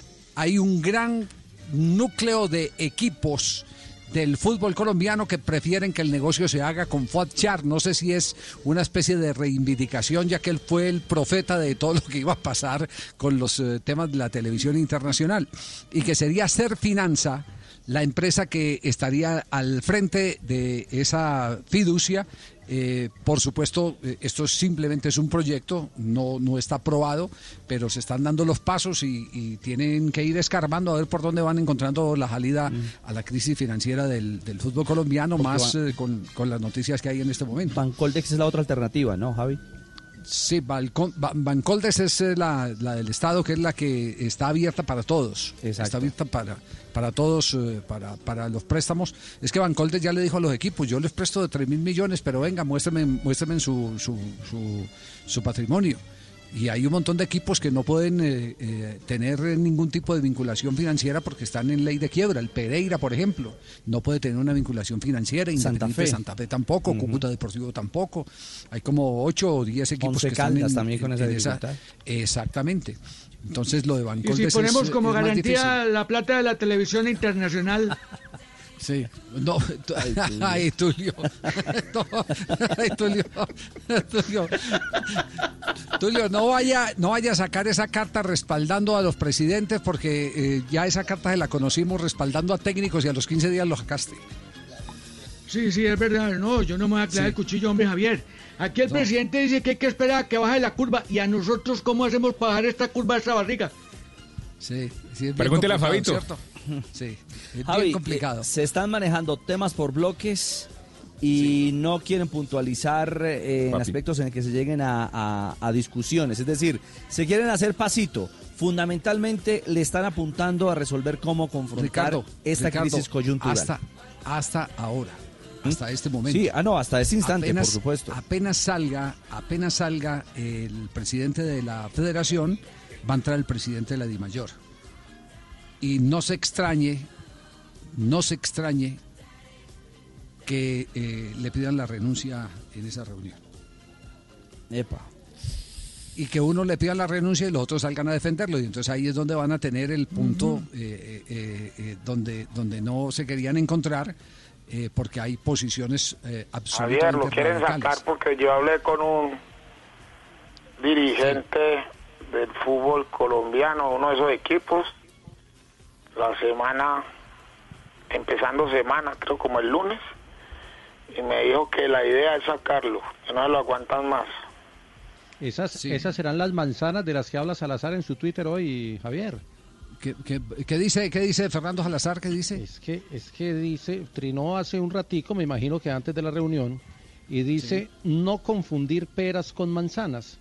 Una cosa son las propuestas que hago de posibles formatos de torneo y de opciones para el descenso. Otra cosa son las posiciones y pretensiones de algunos frente a temas administrativos de nuestro fútbol. No se confundan. Y luego hace un hilo largo, dice, además nos señalan de querer ino- in- inocularnos en la administración del fútbol, nos agreden, nos delegitiman en defensa de algunos por intereses personales. Insisto, lo uno no tiene nada que ver con lo otro. Hablaré de las peras después de las manzanas. Entonces, según entiendo, las peras es la- las propuestas. Luego se viene y hace un recuento de, de las propuestas que ya habíamos hablado en el programa, del descenso, de hacer eh, eh, la copa solamente con, con un solo partido por enfrentamiento directo, en fin. Y luego termina de exponer sus ideas y dice, todo es discutible, si hay mejores ideas, bienvenidas, loco quizás, pienso en el fútbol como empresa, como industria y como diversión. Ah, y nada tienen que ver estas ideas con quien maneje el fútbol. Esas son las manzanas, de esas hablo mañana. Muy bien, entonces estaremos pendientes. Está, está con el editorial montado permanentemente Fernando Salazar. Sí, sí, pero está tomando posición. Y eso Sí, es válido. eh, Sí, sí, sí, claro, está tomando posición y, y tiene que tiene que asumirla, tiene que asumirla eh, mm, porque además él fue uno de los jefes de campaña de, de- de Vélez y lo ha reconocido que se equivocó, Lo dijo acá, sí. y que, Sí, y aquí lo que está arrepentido. Bueno, vamos, vamos a un nuevo corte comercial, a un minuto de noticias y en instantes eh, volveremos porque ya viene Juanito Preguntón. A ver a quién va a corchar en la tarde lluviosa de hoy. Por lo Yo menos tengo en la de ayer. la República. Ya. Quiero, prioridad para responder la de ayer. Sí, por favor, Ah, cuando bueno, venga el profe. Ok, perfecto. Entonces que sea Juanjo el primero en la fila. Con asistente, ¿no? Ya anotó, ya anotó y después Pepe. En estos tiempos de cuarentena, no se enrede del aburrimiento. Aquí está, desenredes en la red, Blog Deportivo. Don Javi, eh, oyentes, eh, amigos, quiero que escuchen esto. Pasó hoy en una clase virtual. Atención, escuchen esto. Desenredes en la red. la de debatir el derecho, cuestionar el derecho a fondo. Doctores, regálenme un minuto, por favor. Al fondo vendían algo. Aquí estamos, Aquí estamos. Voy a hacer varias cosas, voy a hacer varias cosas. Pedí, pedí un café, a buscar los cigarrillos y a hijueputear de los plátanos. Oye, y estoy encerrado en el último cuarto de mi casa con todas las puertas cerradas. ¿Cómo será el galillo de ese hijueputa? Pasó vendiendo el de los plátanos. 320, desenredes en la red. En estos tiempos de cuarentena, no se enrede del aburrimiento.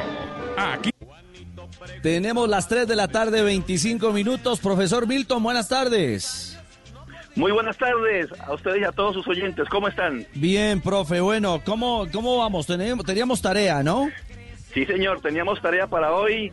El ¿Quiénes alumno, están? el alumno del sur, muy del sur, está que se, está que se habla. Le quiero contar. Acá levanto la mano, profe. Acá, acá sí, Hola, profe. Acá, Juanjo, mire, ¿cómo acá en el fondo. En el fondo del aula, acá estoy. Aquí te escucho, te estoy viendo, te estoy viendo, Juanjo, por favor. Godín. Bueno, Haga- Godín. Hágale, pues. Yo quiero responder. Usted, usted si quiere formule eh, para que la gente sepa y yo respondo, pero estoy totalmente convencido. No tengo margen de error hoy, profe. Claro que sí. Bueno, dos dirigentes deportivos, esa era cierto, se encuentran el día de ayer, se Sí. encontraron en la Federación Colombiana de Fútbol. Uno de ellos va cada 12 días a visitar la federación y el otro va cada 20 días a visitar la federación. Si se encontraron ayer, ¿dentro de cuántos días volverán a encontrarse? Juanjo, De, dentro de 59 días. Sí señor. ¿Por qué, Juanjo? Bien. No. A ver. Ganó Juanjo. Sí, se... no. Sí, señor, gané, gané, gané. Sí. Muy Oh. bien. Es- explico, Bombos me quiero sentir. JJ. Me quiero sentir JJ, voy a explicar. siempre hacen trampa, profe. no, no, no, porque- le, le- le voy a explicar. Voy a fundamentar para que vean que no me copié y que lo sé. El tema es así. Eh, el que viene cada 20 días viene al día 1, viene al día 20 o al día 0, al día 20, al 40 y al 60. Y el que viene Perfecto. cada 12 viene 12, 24, 36, 48 y recién en el día 60 se va a encontrar con el que viene cada 20 días. Por lo tanto, si vinieron ayer, va a ser dentro de 59 días que se vuelvan a encontrar. Esa es la respuesta correcta. ¿Sabe quién hizo la tarea, don Javi?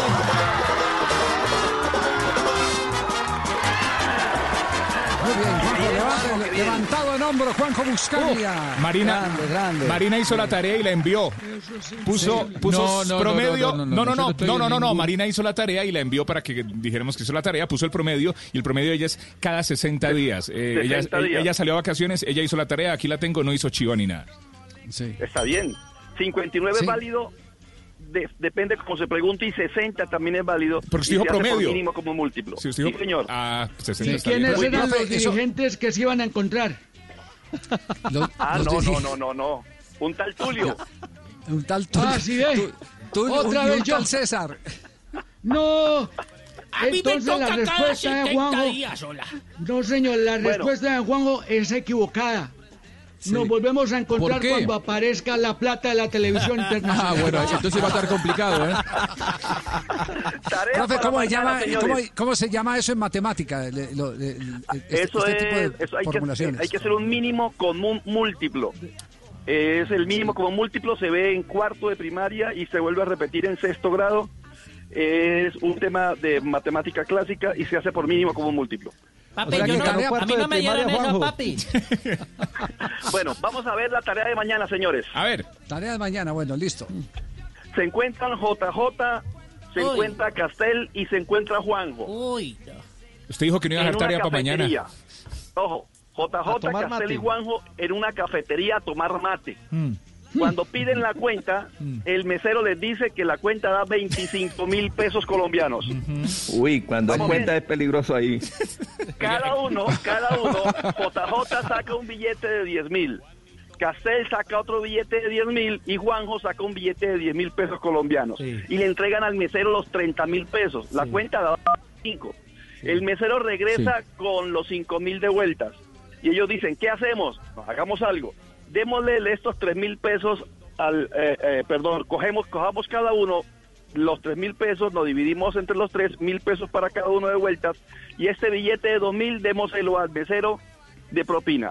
Voy a repetir toda la historia de la manera más rápida. La cuenta da 30 mil pesos. Sí. Ellos, entre- perdón, 25 mil. pesos. 25 mil. 25 mil. Ellos entregan tres billetes de 10 mil. El 5.000. mesero trae tres de mil y uno de dos mil. Le entrega mil pesos a cada uno y él y, y ustedes le dan al señor de propina dos mil pesos. ¿Estamos de acuerdo? Sí. Entonces las cuentas son la- las la siguientes, propuso señores. Ahí va la pregunta. Cada uno de ellos, JJ, Castel y Juanjo, dio nueve mil pesos. ¿Estamos de acuerdo? Sí, Sí. en generales sí. Sí. 9 por 3, 21. 27. 27. 9 por 3, 27, más los 2 mil de 21, propina. ¿en qué, qué- qué- qué- escuela estuvo usted, Ibaquira? Me equivoqué. No, no, no. que- que- Me equivoqué. No, no. Papi, papi, no, no fue esa clase, Oiga. estaba en recreo, papi. Estaba haciendo la Javier, cuenta mal. Javier, 9 por Sí, profe. 3. 9 por 3. 27. Más los 2 mil de propina. 29. 29. 31. ¿Dónde carajo están los otros mil 27, pesos? Esa es la tarea de mañana. 2000. 1030. Formule la pregunta otra vez, profe. Milton. Yo le tengo la respuesta. No, no, no, no, no. Espere, espere, A ver, a ver. espere, No, no, no, pero es que, ¿por qué no puede ojo, ca- ojo. cambie, Espere, cambien los espere, participantes porque los dos que tienen son muy tacaños?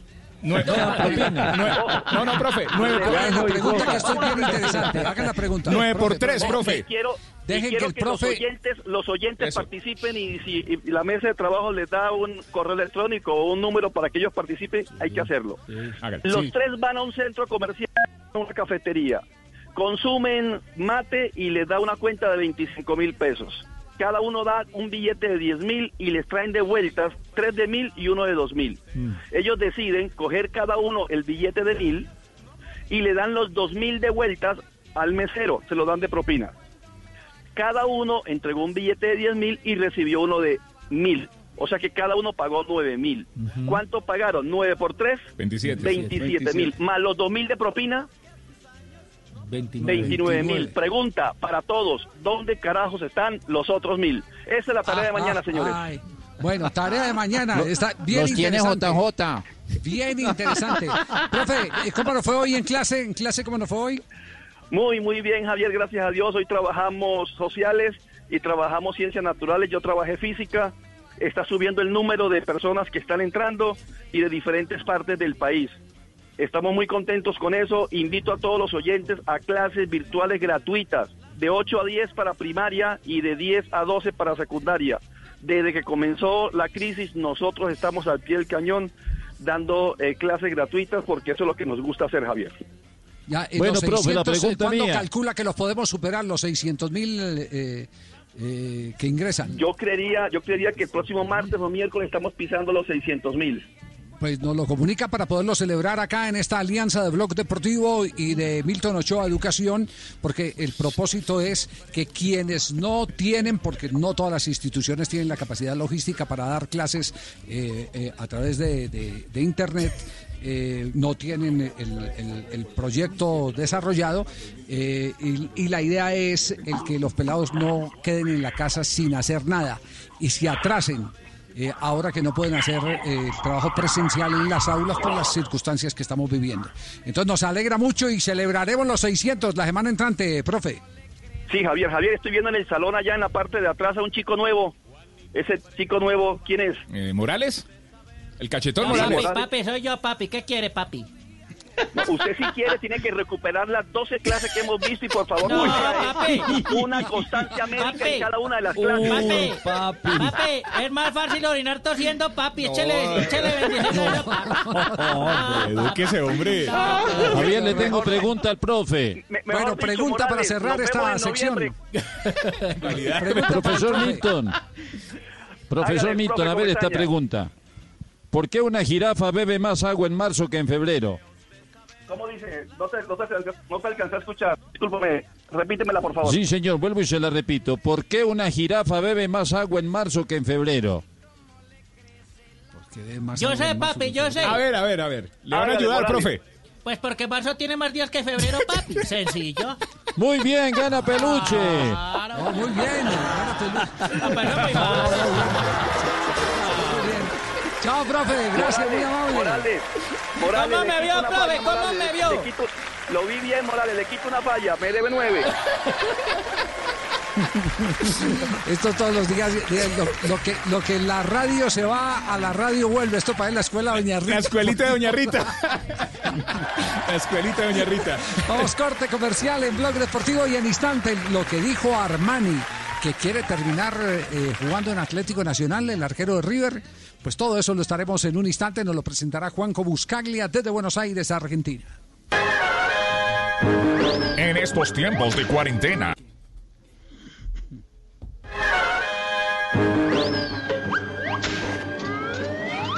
Tiempos de cuarentena, se bloquea el computador, 3 de la tarde, 35 minutos. Eh, J, lo están buscando, lo siguen buscando. eh, no quieren dar respuesta, escuchen. Dígale que vea, se lo juro. Yo no sé qué me pasó. Y yo no sé qué pudimos haber vivido, pero dígale que no lo puedo sacar de mi mente. Ok, yo le voy a decir. Dígale que yo veo el arco iris. Y yo siento que nos representa en color a toda la comunidad, Yo- yo- biodiversidad. yo le- bueno. Dígale que yo me imagino atravesando el arco iris juntos de la mano y llegar al final del arco iris juntos. Y no sé, poder vivir todo aquello que siempre hemos anhelado. Y no sé, no sé qué es lo que me pasa, no lo saco de mi mente. Bueno, Tú ahí está. eh, yo, yo le doy la razón. 3 de la tarde, 36 minutos. Con dedicatoria y todo. que ya va a Canta. Dedicatoria. del arco iris. Amo cada instante. En estos tiempos de cuarentena, no se enrede del aburrimiento. Aquí está, desenredes en la red, Blog Deportivo.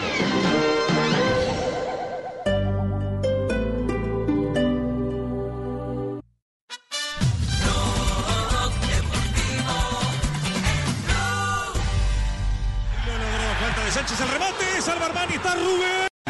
Herrera quiere generar una falta en cara Herrera y lo logró. Falta de Sánchez al remate, salva Armani, está Rubén. Armani, Montoya. Armani la sacó de adentro, no, no es gol, dice Richie. Salvadas milagrosas de Armani. Bueno, el relato de momentos históricos, porque se ha convertido en eso, en un arquero histórico, a pesar eh, de haber pasado por Colombia y luego en River y muy pronto a la selección argentina. 3.41, Juanjo, eh, ¿de qué ha hablado Armani justamente? Eh, de sus Esa- sentimientos y, y- y su futuro. Sí, es, esa triple atajada no se la muestren al Chacho Coudet hoy en Inter de Porto Alegre porque tiene pesadillas, eh, Sí, por favor. Esa sí, es la sí, triple sí, atajada eh, contra Rosario Central en Arroyito en el año en el que después eh, Nacional fue campeón de América. Eh, un momento histórico seguramente para él. Bueno, él habló por Instagram Live, hoy todos declaran por allí, en una charla que tuvo con el, jefe de los del Sur, con Felipe Muñoz, el, el hincha de Atlético Nacional de Medellín, Franco Armani, se encontró en las redes sociales y en ese vivo habló de varias cosas, obviamente muy relacionado con eh, Atlético Nacional. Y habla de Osorio, de aquella etapa gloriosa eh, que juntos compartieron el verde de la montaña y de lo que le exigía Osorio en el día a día. Eh, con el profe Osorio teníamos que estar todos preparados, todos preparados porque no sabíamos quién, quién iba a jugar.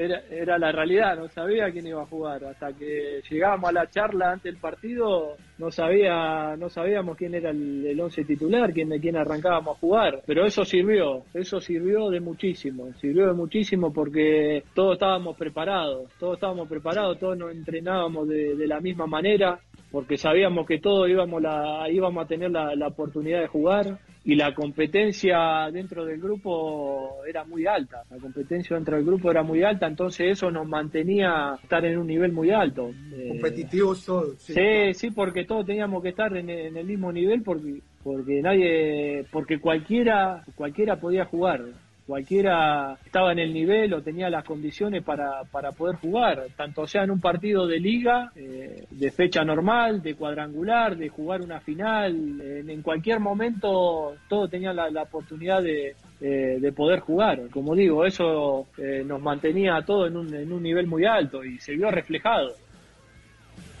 Muy bien, este hombre nacido en Casilda tiene ya 33 años, es decir, si bien como arquero todavía le queda bastante por delante, su sueño es volver a Medellín, está casado con una paisa, quiere vivir en Colombia y quiere retirarse en Atlético Nacional.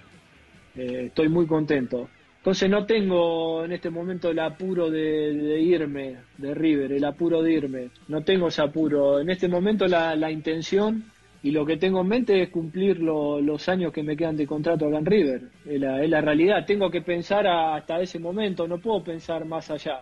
Eh, no, puedo pensar más allá. En este momento pienso en los dos años que, me quedan de contrato en River, eh, de cumplirlos. Eh, y obviamente, como todo jugador, y como siempre he soñado en toda la carrera deportiva como jugador, seguir ganando cosas, seguir ganando cosas, no perder, a ver, no perder esa ambición eh, de poder seguir ganando cosas. Y hoy acá en River, donde estoy, en River, poder seguir ganando cosas, seguirle eh, dando más alegría a la gente.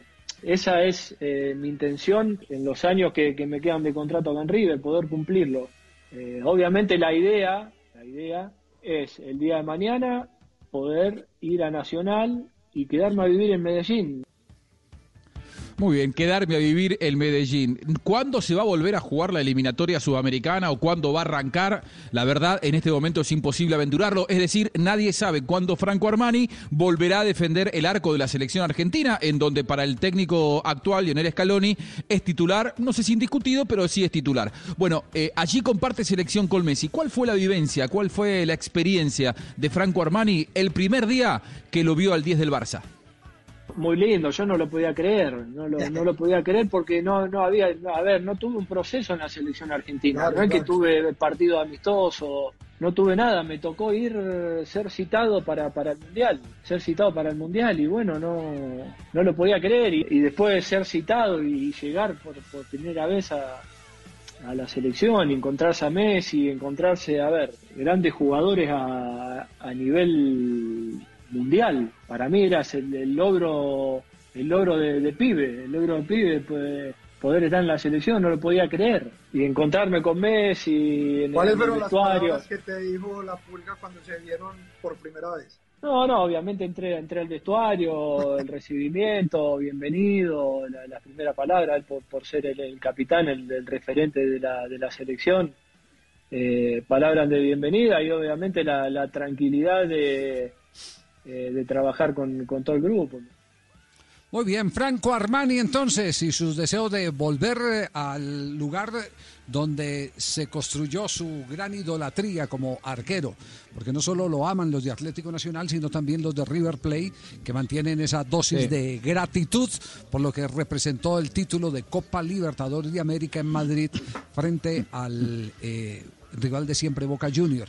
Oiga, aquí, aquí hay, a propósito, para no desligarnos del tema de River, yo me les salgo de un poquitico de, de- de- de rutina, me lo va a salir de, de rutina a los productores, eh, pero, pero hay algo que, que montaron con Juan Fernando Quintero. eh, queremos que Sí, escuchen muy esto. bueno. que- sí, que escuchen esto. ¿De qué trata, Juan? Usted tiene, usted tiene la idea Esto, de qué se eh, trata. eh, usted, usted- ustedes saben que, que hay mucho tiempo libre de padres con hijos en las casas, ahora de cuarentena obligatoria, del confinamiento.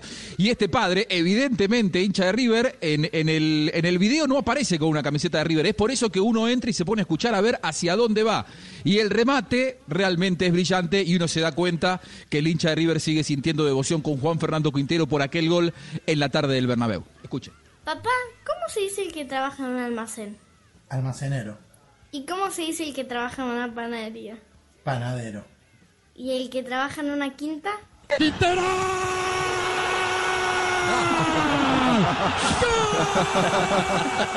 No, no, repítela, repítela, repítela, repítela, repítela, repítela, que está buenísima, repítela. Papá, ¿cómo se dice el que trabaja en un almacén? Almacenero. ¿Y cómo se dice el que trabaja en una panadería? Panadero. ¿Y el que trabaja en una quinta?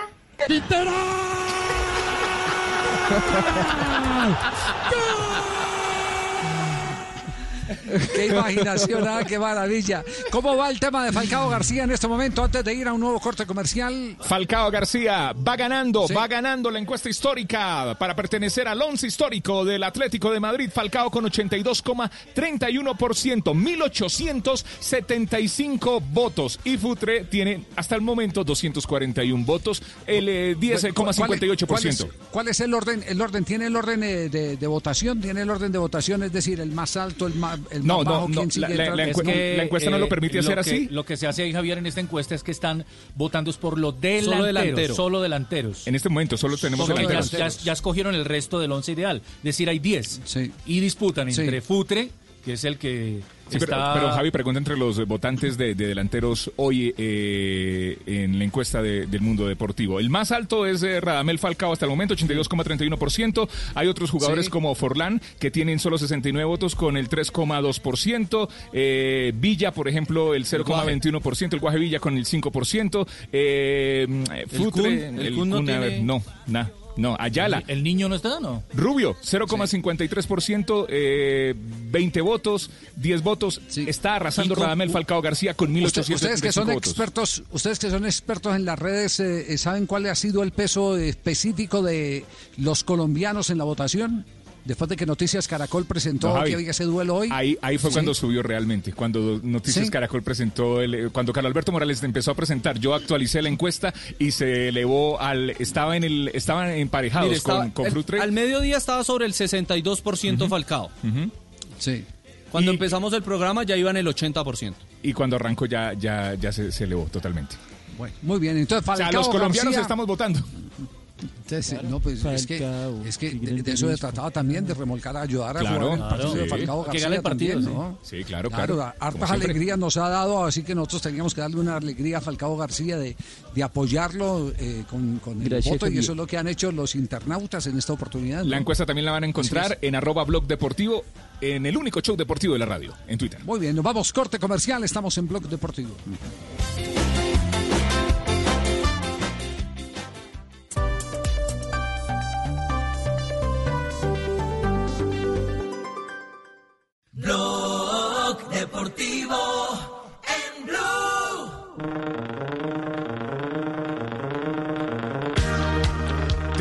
52 minutos. Estás escuchando el único show deportivo de la radio, Blog Deportivo. Teníamos tarea pendiente con el profesor Castel ayer. Él quedó de ver el partido Alemania-Argentina. Lo pudo ver del Mundial del 2006 para saber si fue bien sacado o mal sacado por Peckerman Riquelme. ¿Lo vio, profe? Eh, Javier, yo lo vi, vi el partido. Sí. ¿Y qué? Esta mañana, sí. Eh, y creo que eh, no fue influyente en el resultado ni en el trámite del juego la exclusión de, de Riquelme. Y hubo otros factores para que Argentina no ganara. Eh, dos muy específicos y muy obvios. El, el penalti que erra Ayala y, y Cambiazo. Eso No, no, pero eso, final. eso es la definición por penales, no sea malo. Qué bárbaro, cómo, cómo mete Bueno. trampas, ¿no? Ok, ok. Estamos hablando del Antes, trámite del yo partido. sabía que ibas a, a- No, pero las definiciones de por penalti también inciden en una clasificación, ¿no? Claro, las definiciones de No, está bien, pero, también pero es una definición por, es una definición por penales. De lo que estamos hablando es si él, al no haber puesto a Messi y haber sacado a Riquelme, influyó para que Alemania empate mientras se jugaba al fútbol, no, la definición por penales. No, el, el gol, el gol de, de Klose eh, le gana la posición a Sorín en un mal movimiento del, del defensa central, creo que era Colochini, como la pantalla que estaba viendo era pequeña, Colochini, no sé si era Colochini u otro defensa que se mueve antes de tiempo, le dan un espacio por delante de Sorín y entonces le gana la posición Klose para anotar el 1 a 1. Antes de ese gol, antes de que finalizara el partido, en los 90 minutos, eh, Argentina tuvo dos situaciones clarísimas de gol de Maxi Rodríguez. Una que me quedó la sensación de que pudo haber sido penalti de Lan contra Rodríguez y la otra, una gran jugada de Tevez, se la da dentro del área un poquito por el costado y remata por fuera de la, de la- de la- del arco, que era una opción clarísima de gol. Y en, en el extratiempo el partido es muy equilibrado, muy parejo y se van a instancias finales. Ajá. Bueno, entonces, No sé si usted- habla usted- Peckerman o el profe Castel. No, no, no, aquí, no, aquí, aquí ya, aquí no, aquí ya hay un partido eh, que está tan reñido eh, que, que solo necesita, necesita un juez eh, como Faustino Asprilla. ¿Quién tiene la razón entonces, eh, Fausto? Eh, Yo digo que yo a Messi, yo siendo el entrenador, no lo veo. Son, son todas disculpas. Eh, Porque uno no puede dejar a Messi. O sea, Messi, si usted retrocede en ese mundial, tres partidos antes metió un golazo en un partido, no sé contra quién. Y jugó bien, y lo colocaron y jugó bien. Por un error que haya cometido por ser joven y que lo hayan puteado los, los mayores, pues eso pasa, pero uno no puede perder un mundial porque cometió un error en un, un error en un partido. Creo que él se equivocó y uno a Messi, porque yo vi ese partido, me acuerdo patentico de partido. Tevez tenía loco a los alemanes, loco, solo adelante. Si él hubiera metido a Messi que le ayudara a Tevez, ese partido no termina, uno, ganan 2 o 3-0 con Messi en la cancha, por uno no. Gracias. Que Messi gracias, no era de los nueve balones de oro, siete, ocho, los que tenga, listo. Pero ahí con 18 años, 19 años, que Messi quería comer el mundo entero, tiene que ponerlo a jugar a Messi. Muy bien, la esta opinión de no la tomando ahora. Es imposible que uno tenga a Messi y no lo ponga a jugar. O sea, aparte de él que lo ve todos los días en los entrenamientos, por ahí la gente no lo conocía, está bien la gente, pero uno cuando ve un jugador en los entrenamientos todos los días, uno sabe la capacidad que tiene y cómo y qué me puede ayudar y qué me puede re- resolver este jugador en la cancha. Yo creo que se equivocó, pero y que él se debe arrepentir toda la vida de eso. Bueno, Ricardo, pal- palabra final, la de Faustino Asprilla. Sí. Creo que le pone el puntillazo al tema. Muy bien. Sí, Nos vamos sin a ronda de discusión. noticias. sí. Sí, 3.56, momento para la ronda. Aprovechemos los minutos que nos quedan en Blog Deportivo para la ronda de noticias. Ronda de noticias, ronda, ronda de noticias, la ronda en blue, la ronda en blue, Atención que la Alianza de Ciclistas TCA eh, protestó porque los eh, organizadores de las competencias no han tenido en cuenta a las mujeres en el tema de los calendarios. El Chelsea de Inglaterra donará 78 mil comidas a trabajadores sanitarios del Servicio de Salud del Reino Unido con el objetivo de ayudarles a sobrellevar los largos turnos de trabajo a los que se enfrentan. Carlos Vaca y sus compañeros del Villarreal acordaron rebajar sus salarios. El acuerdo supone la reducción de los salarios de la primera plantilla y el cuerpo técnico en un 20%, en el caso de que se suspenda definitivamente la competición, o en porcentajes menores ante diferentes escenarios posibles. Inter de Milán anunció este jueves una donación de un millón de mascarillas que llegarán a Italia procedentes de China a la protección civil italiana para ayudar en la lucha contra el coronavirus. Y siguen los problemas entre la Real Federación Española de Fútbol y la Liga Profesional de Primera División. A primera hora de la mañana conocíamos que la Federación Española aprobaba provisionalmente que si la UEFA decidía acabar los- el campeonato de Liga, la Champions irían Barcelona, Real Madrid, Sevilla y Real Sociedad. A la Europa League, el Getafe Atlético de Madrid y el Athletic Club de Bilbao. Pues sobre el mediodía se conoció la respuesta de la eh, Liga, donde dice que la propuesta de la Real Federación Española no le compete a ellos decidir cuáles son los equipos que irían a los torneos internacionales de la próxima temporada. Habló Tom Dumoulin, el campeón del Giro 2017, sobre la programación de la UCI. Dice que le da tranquilidad y felicidad tener ya una agenda, pero que si no logra hacer un campamento en altura antes del Tour de Francia, es imposible ganarlo, porque según él, este tipo de carreras requieren esa preparación específica. Atención que el golf no quiere esperar más y el circuito estadounidense del PGA Tour anunció que la competición regresará el 11 de junio con la disputa del torneo en Texas, donde se jugará sin público. Lo que buscan es apurar la actividad asociada a la necesidad de los ingresos. De la América.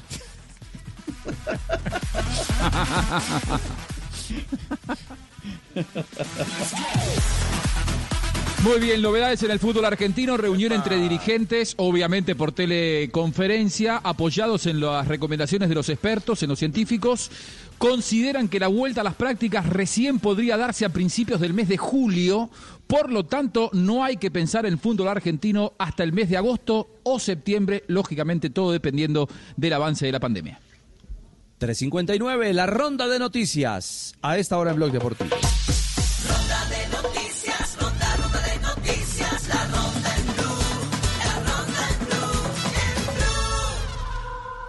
Blue. está haciendo con el sueldo rebajado a esta hora eh, el profesor Queiroz, técnico de la selección de Colombia? ¿Cómo se está cuidando en esta cuarentena?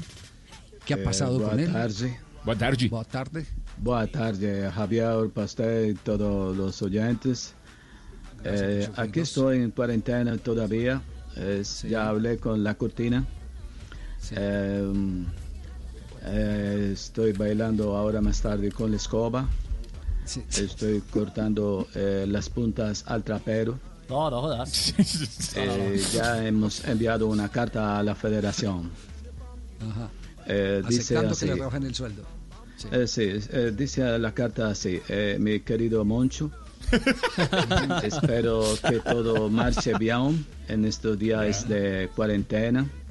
Aquí estoy en Portugal eh, inventándome día a día, ando en un crucero, o sea, cruzo a la cocina, cruzo al comedor, cruzo a habitación. Oh, tan chistoso, pues. Eh, No, estuvo bueno el te, tiro, cuento que, No, te cuento que para no aburrirme ya he hecho eh, cosas muy importantes. Eh, ¿Cómo qué? Todos los días hago desayuno, lavo platos, Eso es normal. eh, No. tomo tinto, eh, vuelvo a lavar platos, eh, trapeo apartamento, eh, sigo lavando platos. No, este como que Eh, me está espiando. la- a me hago una aromática de hierbitas y sigo lavando platos.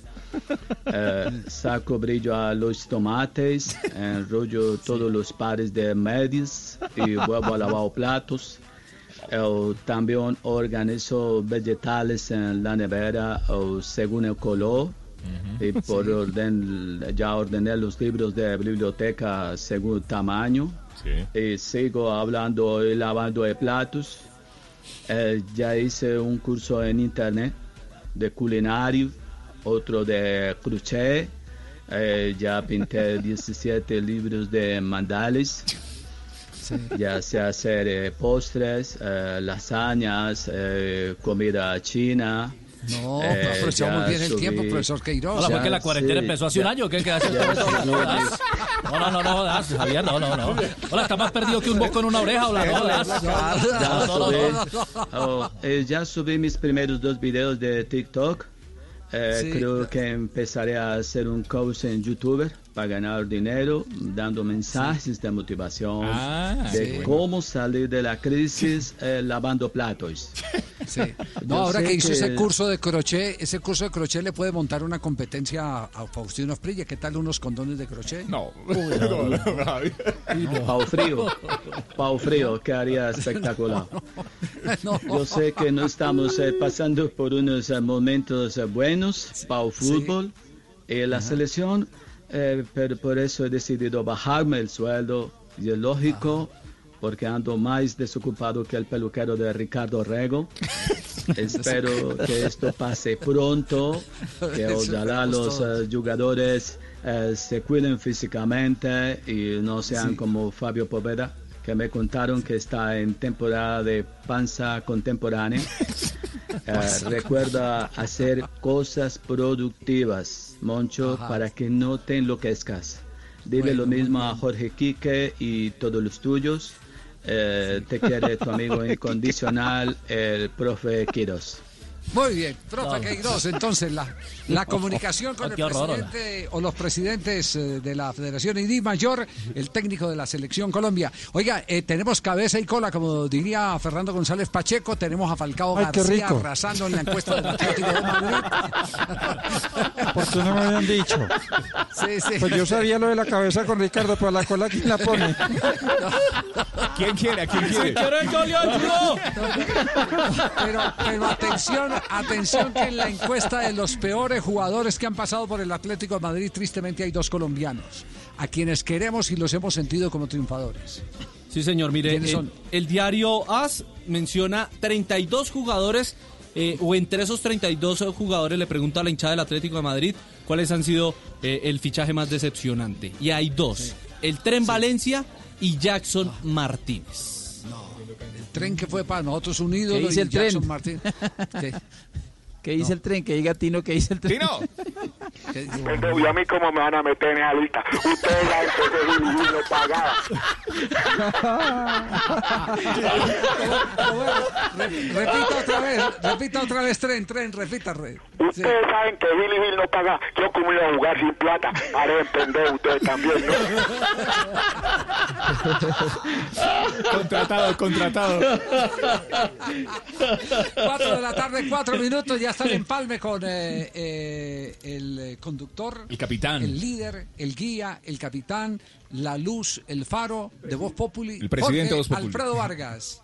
Va, hombre, don Javier Hernández Bonet, no sé si me puede prestar a ese señor que llama Faustino Esprilla para mi equipo de imitadores. Sí, claro.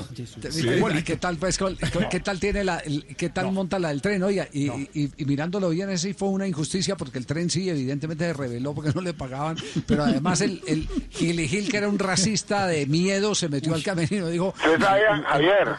Sí, sí. ¿Usted sabía que el tren me contó una historia que Gil y Gil un día lo llevó a la casa? ¿Cómo se la contó? A ver, cuente, cuente.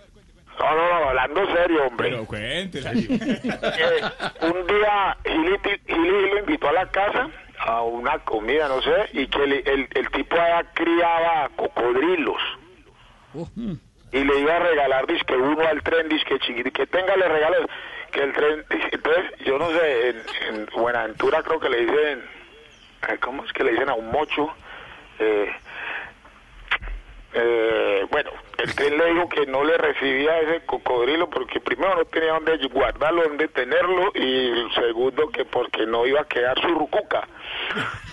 Así me dice que usted lo que me quiere dejar es su rucuca.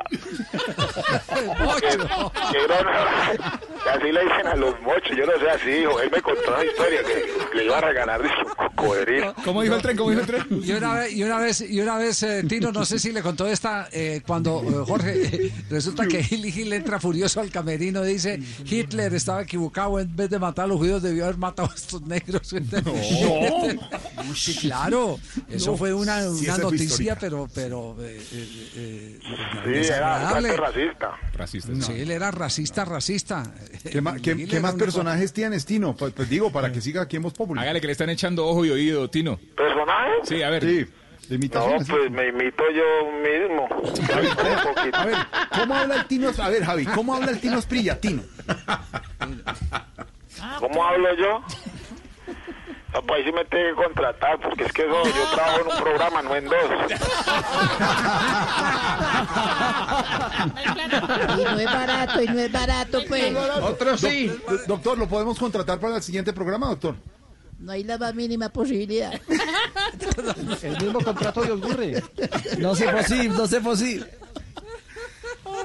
A mí me gusta trabajar con el Tino porque en las transmisiones eh, lleva pollito y todo, ¿no? Con- Sí, Claro, de hambre no nos morimos. Hombre, no, morimos. Yo también llevo pollo cuando quiero. Un abrazo, Tino. Abrazo, Javi. Mm, Mire, quietos todos porque mire quién está llegando. Ay, no puede ser, Dios santo. Mire esto. Mire, mire. Llegó bronceado y todo. No. Perdón. Ay, mire. Good afternoons. ¿Cómo? Hola, Tarcisio, ¿qué tal? Hola, mi querido Juanpa. Mi Tarcisio, querido salude- Javi. Saluda a don Javier, a don Ricardo, a don Tino. Saluda a don Tino, Mi al amigo. doctor Tino. Mi amigo Tino. Es amigo. Eh, eh, eh, a todos mis amigos de Blog Deportivo, un programa que sí tiene sintonía, no como el ladrillo que viene a continuación. A ver, Nos viene a invitar al programa que viene a continuación. ¿A qué hora se pone no, bueno? No, vengo, no, no, no, no los vengo a invitar, les vengo a mendigar que nos oigan, a ver alguien nos oye. A ver.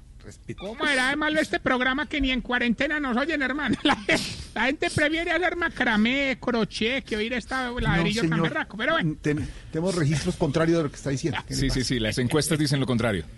Ah, las encuestas decían que ganaba el sí. Oiga, No. eh, No, estas encuestas son reales, claro. La encuesta CAR dice que La- la Voz Populi de los programas más escuchados. Bueno, a ver qué. A ver, en, la, en la casa de Gallego. Bueno, no, No, eh, no más, hombre. ¿usted quiere quedar sin trabajo en cuarentena o qué? No, no, no, yo, claro, a mí, a, a mí me pagan, a, a mí no me pagan, yo pago para poder tener sección ahí, porque Bueno, era el más barato. Yo quería en blog deportivo, pero era unas tarifas Claro, sí, astromónicas. ya- ya- ya. ¿Cómo? Astromónicas.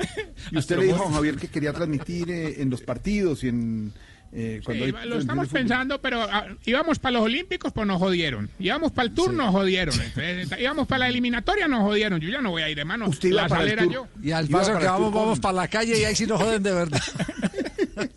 Iba con, con Goga y con Rubencho y con Ricardo para el tour. Ah, ah, Javi Nos, Javi, nos, pon- nos volvemos coach. Ah, que es lo que está de moda. Ah, sí. Eso es lo que estamos, sí, sí, sí. Sí, coach. Por internet, además, sí, sí, sí, claro. Sí, exacto, sí, sí. ¿Cómo sería una charla de coach de Tarcisio? A ver. No, no, qué arte. Oh, hermano, yo tengo muchos temas para hablar. Pues dime, di- ponme el tema. No tengo ningún problema. Eh, esperanza después de la crisis. Bueno, Esperanza Gómez, una No. gran actriz que, ha, que ha sufrido mucho el encierro. Sobre todo porque ella, digamos que mm, su trabajo implica relacionarse de muchas maneras con los clientes.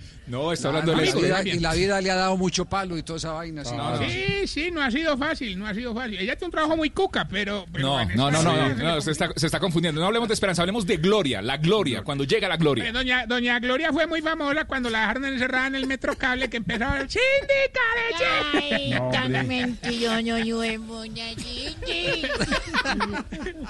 Bueno, Ella no- los quiere invitar, de verdad, para que visiten mi hogar geriátrico, mis últimos pasos. Sí. Allí podrán ver una sala que adecuamos con camas para UCI. ¿UCI? ¿Unidad de cuidados intensivos? No, no, no, unidad de catanos impotentes. ¿Qué le pasa? ¿Ya tiene clientela para esa sala o no? sí, Jorge, Jorge, Jorge, ¿estás ahí? Eh, Sí, pero no me meta ahí en ese grupo. No, no, eh, Jorge, Jorge no es catano. Ni soy de otra cosa. Ahí tampoco. Peri- llamo- impotente. Llamo testigo. sí. Oh, dona impotente. Ella, hoy también vamos a tener síntomas para saber si ver. usted... Sí. Se está poniendo viejo. Cuéntese las A ver. arrugas y no se haga el pendejo. A ver, don Javier, don Ricardo, escuche.